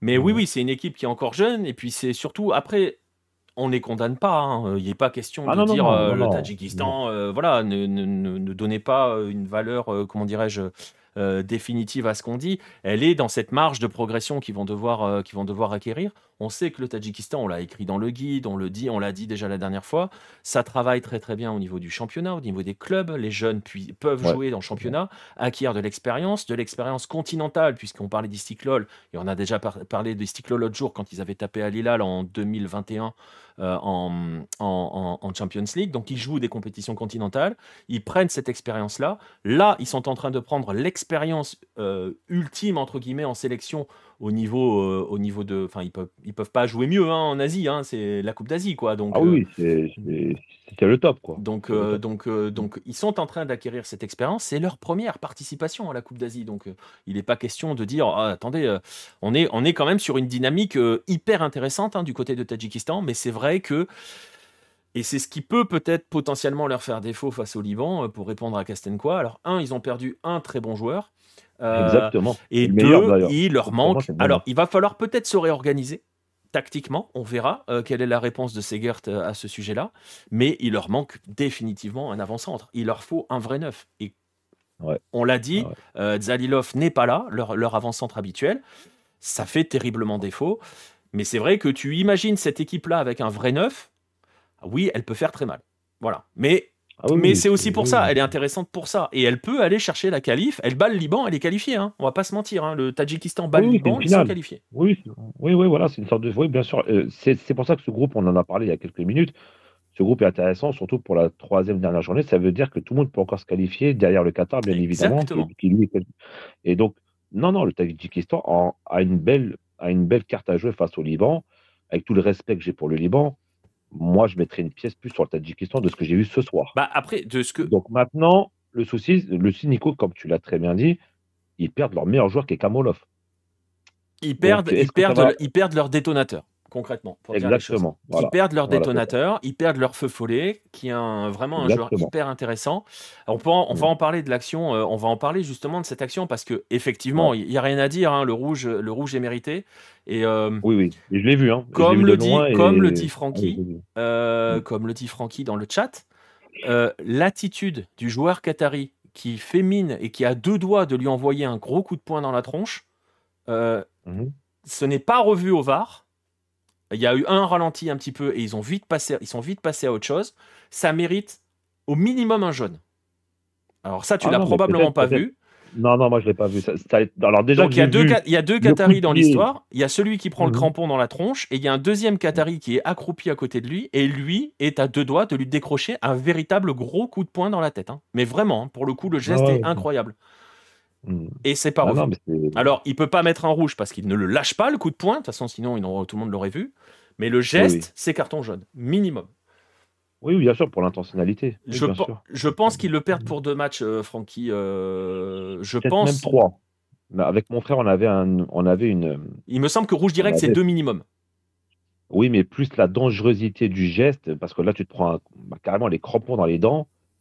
euh, si l'AFC est très sévère et suit un peu le, cahier des charges des, sanctions, eh ben, il peut être suspendu pour trois matchs. Hein. Donc, ça veut dire le match contre le Liban et éventuellement un huitième et un quart. Ouais. Éventuellement. Alors, j'espère pas pour lui qu'il sera autant suspendu, parce que voilà, ça reste un bon joueur. Et après, je pense que franchement, sur le carton rouge, c'est moi, je ne pense pas qu'il fait ça exprès. C'est plus dans une réaction de se relever. Ah oui, oui, mais le fait, est que, le fait est qu'il va prendre. Bien évidemment, il va prendre bien sûr. au moins deux matchs. Donc il va rater. Ah non, non, minimum. S'il y a huitième de finale, il va rater le huitième de finale. Et le huitième de finale, ça sera face. Alors c'est pareil, hein, on ne sait pas encore. Parce qu'on ne sait pas s'ils finissent deuxième ou troisième. S'ils finissent deuxième, ça sera. Euh, je, vais aller, je vais aller vérifier ça rapidement. S'ils finissent deuxième, ça sera contre le deuxième du groupe de l'Iran. Euh, donc à déterminer entre les Émirats Arabes Unis, probablement eux. Hein. Bon, ça peut, ça peut le faire. Ouais, le deuxième de, oui, de ce groupe, ça, ça, peut le faire pour eux, oui. Oui, euh, oui, bon. Par contre, ils prennent le troisième. Non, non, après, alors s'ils prennent le troisième, alors s'ils finissent troisième, voilà, s'ils finissent troisième, ils vont prendre le vainqueur du groupe B, c'est-à-dire probablement, en vu comment c'est parti, l'Australie. Voilà. Là, ça, ouais, là, c'est un peu plus costaud. Bah, même les Émirats Arabes, hein, s'ils prennent les Émirats Arabes Unis, ça va être compliqué. Hein. Le, le Tadjikistan? Ouais. Moi, je pense qu'ils ont une chance. Ah, moi, moi de, ce que j'ai vu des deux matchs, en plus de, bah, en plus demain, je vais voir le, le match des, Arabes, des, des Émirats Unis contre la Palestine. Je vais le voir, donc euh, j'aurai encore une meilleure idée du, de l'équipe. Mais de ce que j'ai vu, le Tadjikistan, c'est légèrement au-dessus que les, que les Émirats. Après, c'est que mon avis. Ouais, non, non, je pense pas quand même. Donc, euh, voilà. Ah ouais, je les vois, je les vois quand même un peu au-dessous. En tout cas, voilà. En tout cas, euh, pour finir sur le Tadjikistan, euh, il fait le geste du pied vers le Qatari, c'est le problème. Oui, oui, il va prendre, il va prendre deux trois matchs. On le reverra plus de la compétition. Hein, Kamolov, on va pas se mentir. malheureusement, on le reverra plus de la compétition. en tout cas, voilà, c'était, c'est la première du Tadjikistan. Ils ont une finale de groupe pour se qualifier en huitième de finale très franchement, s'ils atteignent le huitième de finale et si en plus ils le font en étant deuxième du groupe, on pourra dire qu'ils auront fait plus que réussir leur compétition. Et dans leur dynamique et dans leur construction de sélection, de club, euh, de, donner de la place aux jeunes, tout ce qu'on a déjà expliqué, eh bien euh, mhm. voilà, c'est cette dynamique est enclenchée, qui est fait dans le bon sens. On en parlait l'autre jour, hein, après le Tadjikistan, euh, le Tadjikistan-Chine, où on disait que c'était l'opposé en termes de, construction et de développement de football. Voilà. Euh, quand on est dans le bon sens, quand on fait les choses dans le bon ordre, bah voilà, ça fonctionne. C'est bizarre, hein euh, voilà. J'espère que les Chinois euh, sauront s'en rappeler. mais bon, bref. Mais par contre, alors si je peux voilà, donner encore un dernier, un dernier détail au match, j'ai trouvé Pétard, Pétard Segre très, très énervé. Très tendu. Oui. Ouais, très tendu. Et il a, il a vraiment entre guillemets, euh, pourri la quatrième arbitre qui était une femme, qui était la japonaise. Euh, d'ailleurs, d'ailleurs, d'ailleurs, la première japonaise, enfin, la première femme à arbitrer un match de Coupe d'Asie lors, d'un, lors de Australie-Iran. Oui. Euh, c'était la c'était un trio féminin d'ailleurs, je crois, sur le match. Je crois que oui. Donc euh, il l'a il l'a pourri. En fait, euh, je pense que tu te rappelles, Nico, c'est euh, il y avait un éventuel penalty pour le Qatar et qui n'a pas été accordé. Et quand la décision n'a pas été accordée, ben, il, a pourri la, la quatrième arbitre parce que je pense que c'est elle qui a, qui a appelé son collègue pour, pour aller voir le, le, mais il y, avait, il, y avait, vraiment rien. Mais bon. Non, non, mais je sais, mais bon. Mais en fait, pour te dire. de sa part en plus. Oui, oui, mais alors, très honnêtement, il a dégoupillé sur le but. D'accord, ok. Mais parce que bon, après, moi, je ah, il, dégoupille sur, le but. Il y a, en fait, déjà, il y a quelques fautes qui sont pas sifflées en faveur du Qatar. Enfin, qui sont contre le Qatar. Donc, mais après, on le sait, le Qatar est chez lui. Donc, euh, forcément, les décisions arbitrales seront jamais en sa défaveur. Euh, en cas d'incertitude, ça sera pour le Qatar. Euh, mais pour le but, il a vraiment dégoupillé parce qu'il y a un vrai bloc de l'arbitre sur un joueur, un joueur tadjik qui allait récupérer le ballon. Et il se prend un bloc de l'arbitre et Almoez récupère et lance, ah, et lance Afif. Donc le but, en fait, bah, dans l'absolu. De quoi Vas-y, vas-y. Et en fait, voilà. et, si, si l'arbitre, en fait, si l'arbitre, l'arbitre n'a pas touché la balle, il a juste voilà, il, a il s'est juste mis sur la course du Tadjik. S'il avait touché la balle, on aurait dû arrêter l'action. Et là, on aurait revu au VAR. Mhm mais il n'a pas touché la balle. Le problème, c'est qu'il a complètement, il a fait un vrai bloc, il a empêché le Tadjik d'y aller. Donc, euh, mmh. et, très honnêtement, euh, je, alors vu du stade, c'est probablement différent, mais devant la télé, il y a beaucoup de décisions quand même très en faveur du Qatar. Mais ça, on le sait, c'est comme ça, on le mmh. sait, ils sont chez eux. Ouais, ouais, bah, ouais, non, bien sûr, bien sûr. et donc, il a dégoupillé sur cette action. Et derrière, comme il n'y a jamais rien eu en sa faveur, il en est même arrivé à, à, contester le carton rouge, qui est pour le coup incontestable. Tu vois Ah oui, bien Mais sûr, il, avait il a dégoupillé au quart d'heure de jeu. Et derrière, il reste 75 minutes de jeu. Et à chaque fois qu'il y a une action un peu litigieuse, elle est toujours en faveur du Qatar. Donc forcément, je, Mhm. je l'excuse pas, mais je comprends le. Tu vois, il est entré dans un cycle où euh, il a totalement dégoupillé. Après, le Qatar a deux cartons jaunes de ce que je vois, et euh, le Tadjik, deux cartons jaunes, deux cartons jaunes et un rouge. Donc bon, Oui, mais peut-être que voilà. par exemple, le geste. Alors, je, Francky a essayé de mettre la photo, mais on peut pas mettre de lien malheureusement. Je t'invite à aller euh, essayer de la trouver. Euh, Oui. Le Qatari doit être visionné au VAR. Il doit prendre un jaune, minimum un jaune. Il n'a pas le droit Ah de non, faire ce geste-là. Mais bon, après, on n'est pas non plus dans la théorie du complot. Euh, le Qatar, de toute façon, a fini par être supérieur au Tadjikistan, a été supérieur au Tadjikistan. Oui. On, on Oui. sent que la différence, elle est aussi là, parce que euh, le talent euh, finit toujours par faire la différence. Euh, et donc, le Qatar finit premier de son groupe, euh, est assuré de finir premier de son groupe. Donc, euh, premier qualifié, premier. Donc, euh, voilà. euh, ça, c'est déjà fait. Il affrontera le troisième, on ne sait pas qui encore, hein, le troisième du groupe C, D ou E. Donc, euh, on va pas commencer à partir dans les, euh, Dans, dans les, les, ouais, euh, comment dans potentielles projections, ouais. Euh, Il y a quand même la possibilité euh, d'un truc très intéressant. C'est que si l'Arabie Saoudite avait la bonne idée de finir deuxième de son groupe, ce qui n'arrivera pas, mais il y a la possibilité d'un quart de finale Qatar-Arabie Saoudite. Voilà, c'est tout. Ah, ça serait sympa. Voilà. Ça serait très sympathique. Potentiellement, Ah non, hein. euh, si les planètes Ah veulent non, bien s'aligner un petit peu. hein. Mais, euh, Ouais. Mais voilà. Bref, euh, voilà en gros ce qu'il faut retenir de cette journée. On va quand même aussi retenir, et ce sera la conclusion sur ce groupe, que c'est Ouais. franchement pas le groupe le plus qualitatif de cette Coupe d'Asie. On va pas se mentir. Ouais. Euh, que donc c'est très difficile aussi hein, de, de- finalement de tirer de vraies conclusions sur le Qatar. On parlait, euh, on parlait de l'Iran qui a envoyé un message, on parlait du Japon qui a fini bon, par gérer son match, même si on attend beaucoup plus du Japon. Euh, on parlait de, l'Irak qui a confirmé, de l'Arabie Saoudite qui a livré un bon match face à une belle équipe d'Oman. Euh, le Qatar, pour l'instant, c'est très difficile de se dire ouais, ils peuvent conserver leur titre quoi, au vu des prestations. Ouais, ouais, ouais, bien sûr. Après, oui, mais après, comme tu as. Moi, moi, je pars du principe, comme tu l'as très bien dit, Nico, et on le sait, l'équipe organisateur, je sais pas comment t'expliquer ça, mais oui, il y a une sorte d'aura qui va faire que, qui, quoi qu'il arrive, ils vont aller. Enfin, moi, je pense que le Qatar va aller à minima en. Allez, je dirais en demi, mi- à minima. Après, ça dépend qui tu vas attraper en, en, Ouais, en ça quart. dépend qui tu prends en Je pense quart. que les huitièmes, ça devrait être bon. Je pense que ça va le faire, les huitièmes. Mais Oui, puisqu'ils vont euh, prendre un troisième de groupe. voilà. Donc, euh, je pense qu'ils vont prendre un, un advers- un ad- un adversaire à, à leur portée, à domicile. Donc, euh, avec un arbitrage, on va dire, favorable, un petit peu plus doux, un, petit peu plus dans leur sens. Faut pas oublier qu'ils ils reviennent d'une Coupe du Monde désastreuse pour eux. Voilà, limite honteuse. Donc, il y a une, reconquête euh, par rapport au public, qui le public répond présent et joue vraiment le jeu de toujours de, supporter son équipe euh, nationale, joue le jeu de- d'y croire à un deuxième titre. Mais de ce que j'ai vu, je pense que ça sera plus léger de ce qu'on a vu de 2019, Ouais. où ils ont fait une super, euh, un super parcours et ils méritaient amplement son titre. Là, je pense que ça s'arrêtera avant la finale. Mais on est Moi, dans une dynamique très différente, à savoir que 2019, et on l'a déjà souvent dit sur Hello, hein, euh, malheureusement, euh, le Qatar en 2019 était sur son projet Coupe du Monde et le Qatar était très en avance sur son projet Coupe du Monde, trop en avance Ouais. sur son projet Coupe du Monde. Euh, la meilleure équipe du Qatar dans le projet pré- précédent, hein, celui de Félix Sanchez, c'était l'équipe Ouais. de 2019, très clairement. Euh, les joueurs étaient à leur, à leur pic à ce moment-là et ça Ah n'a fait que prime. retomber Ah ensuite jusqu'à s'effondrer à la Coupe du Monde 2022 parce que les aspects émotionnels, on en a déjà parlé, sont, sont venus Ouais. s'ajouter à ça avec un match d'ouverture totalement foiré euh, qui n'a pas arrangé les choses. Euh, on est sur une autre dynamique hein, puisque Tintin Marquez euh, est arrivé euh, après un intermède inutile, Carlos Queiroz. Donc on est sur une, je ne sais pas si Marquez réinitiera un cycle, je ne sais pas s'il résistera à la Coupe d'Asie, je ne sais pas quels, euh, quels objectifs on lui a fixés véritablement, mais on n'est pas sur la même dynamique non plus que 2019, où ils avaient un petit peu surpris tout le monde parce qu'on ne les voyait pas prêts tout de suite. Oui, c'est vrai. Mais Ouais, on vrai. voyait que ça montait et que ça ne cessait de monter en régime le Qatar. Euh, on pensait Mhm. pas qu'ils allaient être à, à leur pic aussi vite en 2019 Ouais.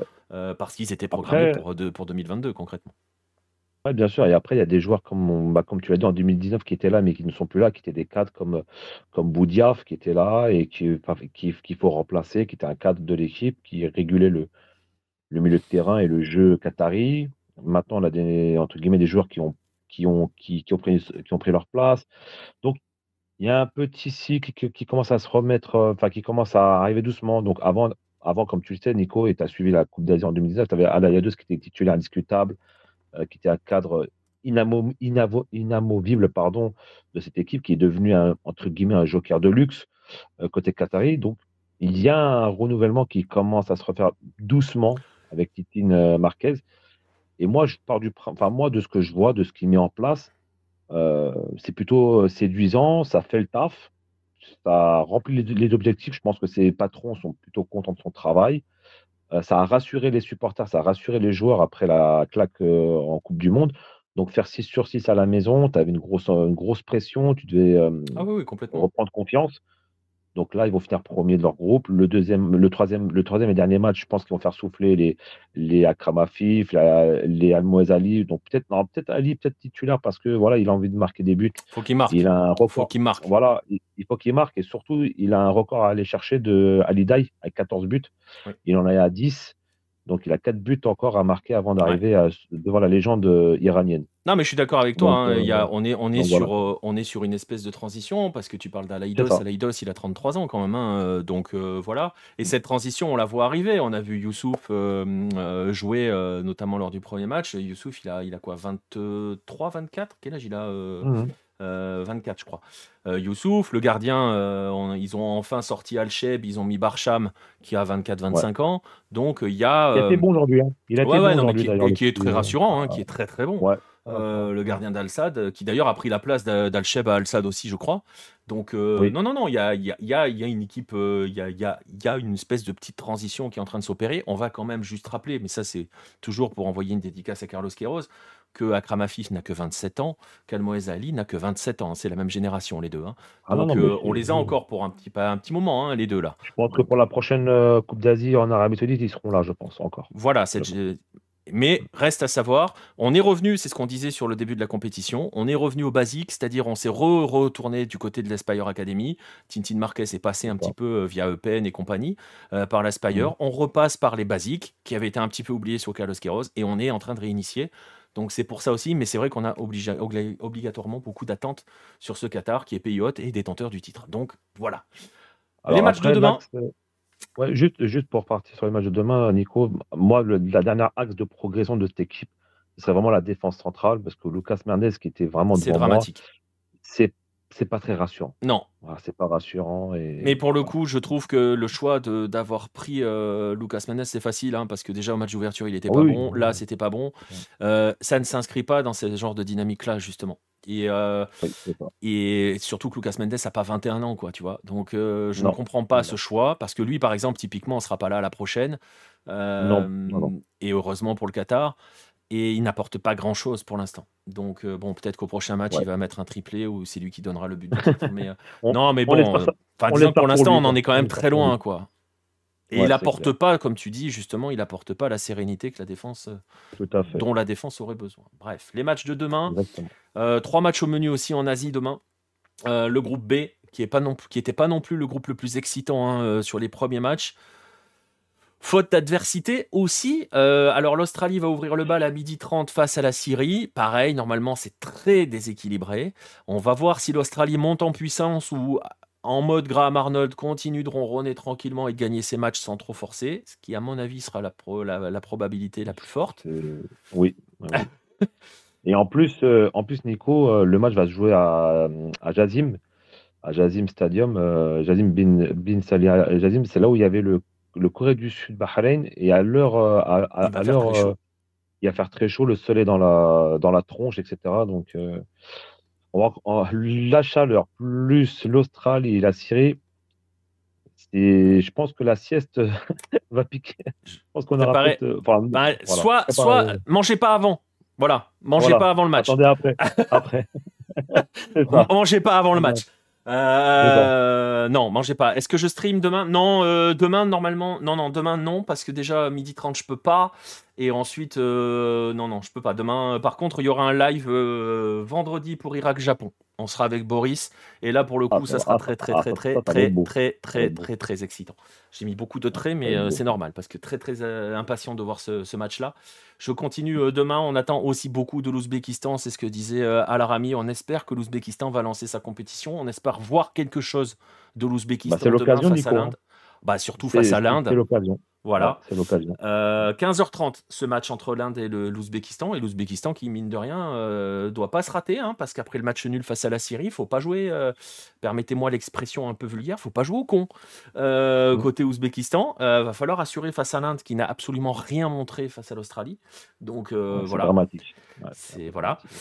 Et 18h30, le match auquel tu assisteras, euh, Letko. Euh, Palestine, Émirats Arabes Unis. Euh, on devrait avoir aussi encore une très très belle ambiance. On va voir justement, et justement, ça permettra. Normalement, le duel sur le papier est assez déséquilibré, et on mesurera peut-être un petit peu plus la performance de l'Iran en ouverture face à la Palestine à l'aune du résultat de, des Émirats arabes unis. On verra aussi si la, la, Palestine bah, parvient à se, à se libérer un petit peu, vu le contexte, on en a déjà beaucoup parlé. Euh, donc mmh voilà, même pas un live pour le Côte d'Ivoire-Nigeria, non, non, non, c'est pas, pas possible. En plus, je suis pas accompagné, donc euh, le live tout seul, c'est un peu moyen. Euh, donc non, non. Mais voilà, prochain live, ça sera midi 30 vendredi avec Boris pour Irak. Irak-Japon. Et là, pour le coup, on devrait. Juste, juste un dernier mot sur la Palestine. Tu m'avais, demandé lors d'un live précédent comment se passait la préparation, etc.